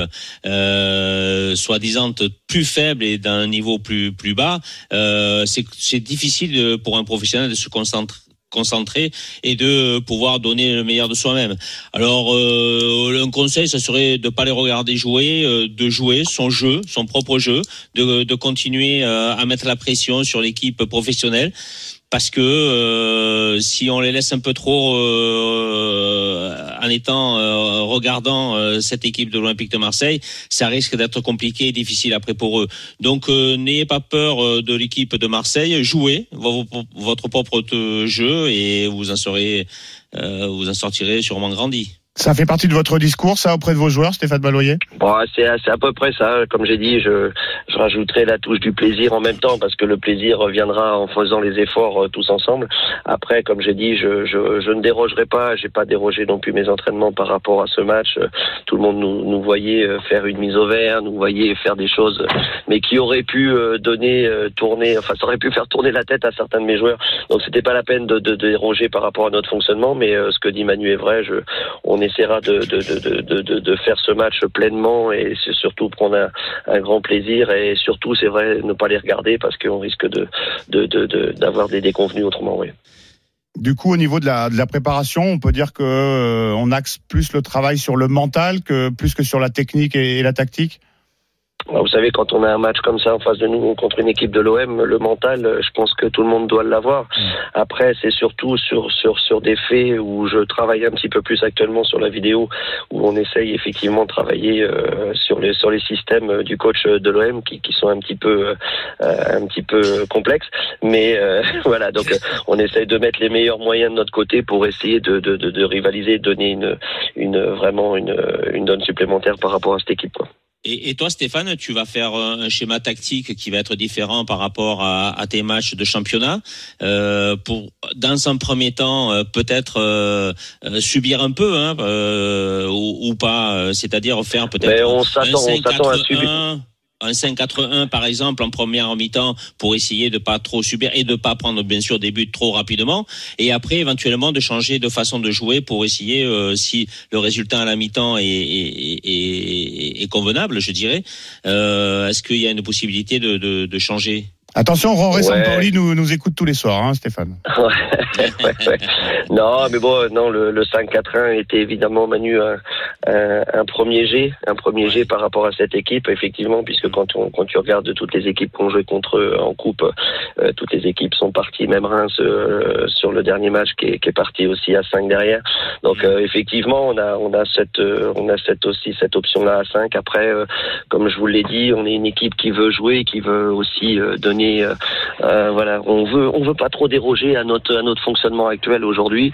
Après, effectivement, on pourra peut-être apporter une touche supplémentaire, comme tu le disais, peut-être sur une une première période où on sera sur un, système de jeu peut-être plus défensif, sachant qu'on est relativement costaud défensivement sur euh, sur sur notre sur notre fonctionnement. Après, euh, comme j'ai dit, il y aura toujours peut-être des possibilités. J'ai des joueurs qui vont assez vite aussi. Donc non non, il y aura voilà, j'ai j'ai une réflexion peut-être sur deux deux systèmes de jeu effectivement qui qui pourraient euh, pourraient embêter un petit peu l'OM. Mais euh, c'est vrai que Manu dans un premier jet, euh, je sais pas s'il était avec moi pour la causerie que j'ai faite hier, mais je crois qu'on était à peu près dans les mêmes dans les mêmes propos. Parce que, Voilà. parce que, parce que Stéphane, si tu regardes le système de Sampaoli, euh, c'est surtout sur les côtés qu'il va falloir insister. Parce que Exactement. généralement, généralement, il met euh, des milieux, euh, des ailiers comme euh, comme euh, comme base sur les côtés. Et après, défensivement, c'est vrai qu'ils sont pas malheureusement. Mais quand on des- voit un Rongier, euh, quand on voit un Rongier, ouais, qui se qui, se joue décale beaucoup à droite, euh, voilà exactement. Après euh, contre Reims, on a vu des Gendouzi aussi arriver sur ce poste-là. Gendouzi tourne un petit peu partout, on voit. Exactement, donc ils sont dans des relais à trois. Après, on voit bien que Payet aussi de l'autre côté, souvent euh, côté gauche euh, pour rentrer un petit peu. Donc voilà, il y a, y, a, y a pas mal de, il y a pas mal de choses. Après, ça va dépendre aussi ce que ce qu'on va avoir en face de nous, en fonction de l'équipe qui va qui va annoncer. Mais euh, voilà, on essaye de trouver euh, toutes les solutions, de se mettre tous les moyens de, de notre côté pour pouvoir avoir un, un contenu opérationnel contre contre ce 11 de départ, quoi. Oui, et, tu vas dire à tes joueurs de pas trop perdre le ballon trop rapidement pour pas trop subir quand même, non? Bah c'est c'est le but, hein, c'est le but. Euh, J'ai vu que contre le Canet, ils avaient ils avaient perdu beaucoup de ballons euh, sur des sur des relances longues euh, qui étaient pas qui étaient pas plus maîtrisées que ça. Après effectivement euh, euh, physiquement euh, voilà, il va falloir aussi répondre présent dans dans tous les domaines que ça soit euh, voilà et, et aujourd'hui euh, aujourd'hui voilà, j'ai une équipe qui est relativement jeune, qui est un peu insouciante mais qui euh, qui est courageuse. Donc euh, j'espère de ce côté-là qu'on puisse qu'on puisse rivaliser aussi. Stéphane, vous êtes quatrième de National 3, groupe Nouvelle-Aquitaine. Cinq points seulement vous séparent du leader. Ce match, on l'imagine, quel que soit le résultat, qualification ou élimination, il, va, il doit vous servir pour la suite de la, de la saison. Exactement, exactement. C'est ce que j'ai dit à mes garçons encore hier. C'est des des moments où il faut effectivement prendre du plaisir, où il faut effectivement euh, voilà vivre le moment intensément, mais c'est aussi euh, garder ces moments-là aussi pour la suite du championnat pour nous. Comme je l'ai toujours dit, moi le championnat prime avant tout la Coupe de France. La Coupe de France c'est vraiment quelque chose de de plus. C'est vrai que là aujourd'hui on est dans un dans un fonctionnement extraordinaire, mais euh, voilà c'est le c'est quand même le championnat qui prime, mais le qui prime. Et hier soir je disais encore à mes deux suspendus, je dis je suis je suis navré encore une fois pour eux parce que j'ai Ismaël Cissé et puis euh, Alpha Silla qui sont qui sont suspendus sur ce match-là de l'OM, qui sont des garçons qui sont dans, dans, dans un 11 de départ, mais qui aujourd'hui seront suspendus, mais qui seront opérationnels en championnat. Et je leur ai dit, je dis, je préfère vous voir en championnat que sur la coupe. Donc euh, voilà, on est on est quand même dans un raisonnement de championnat. Après la coupe, comme je vous ai dit, c'est que du plaisir, et euh, j'espère qu'on en donnera, on prendra du plaisir, et c'est surtout qu'on donnera du plaisir aux gens qui viendront nous regarder. Et c'est tout ce qu'on vous souhaite, évidemment. Manu, est-ce que tu as une dernière question pour Stéphane Maloyer Un dernier ben, mot d'encouragement Oh, bah, bien sûr, euh, je crois qu'il faut qu'ils jouent leur chance à fond et qu'ils aient pas peur de l'Olympique de Marseille. Euh, ils ont des failles comme toutes les équipes. Euh, au coach, à Stéphane, de, de, de bien euh, cibler euh, et on, on, a pu comprendre qu'ils a bien ciblé par rapport à des vidéos euh, qu'il qui, qui a vues et qu'il a peut-être montré aux, aux joueurs. Donc, euh, jouez à fond, jouez votre football et, et, et pourquoi pas euh, se taper l'Olympique de Marseille. Ben écoute, si c'est possible, on le fera, il n'y a pas de souci. Bah oui, il faut. Merci beaucoup Stéphane Maloyer d'avoir pris le temps de répondre aux questions du RMC Football Club. On vous souhaite bonne chance pour le match. Euh, Chauvigny-OM, on le rappelle, c'est dimanche soir à Limoges à 21h30 en, en clôture de, bah, de ce qui se jouera de ces 16e de finale de Coupe de France. Et puis que les supporters marseillais nous pardonnent, mais en cas de victoire de Chauvigny, on aura droit à une nouvelle euh, belle histoire en Coupe de France. Et vous le savez, nous, on adore raconter les belles histoires. Et rendez-vous dimanche pour euh, le résultat de ce Chauvigny OM. C'est 21h30 en clôture des, des matchs qui se tiendront lors de ces 16e de finale. On est un petit peu en retard. Je rends l'antenne. Je remercie Manu. Tu es avec moi demain encore Oui, oui, oui, oui, pour le dernier demain. jour de, de l'année. RMC Football exactement. Show qui ne s'arrête jamais. Je te retrouve demain avec un grand plaisir et je laisse Merci, la place très Simon. Bonne rapidement à tous. à l'after. Timothée Mémon, Sepp Piocel, Walid Acharchour. Ça démarre dans un instant. Ciao. RMC Football Show.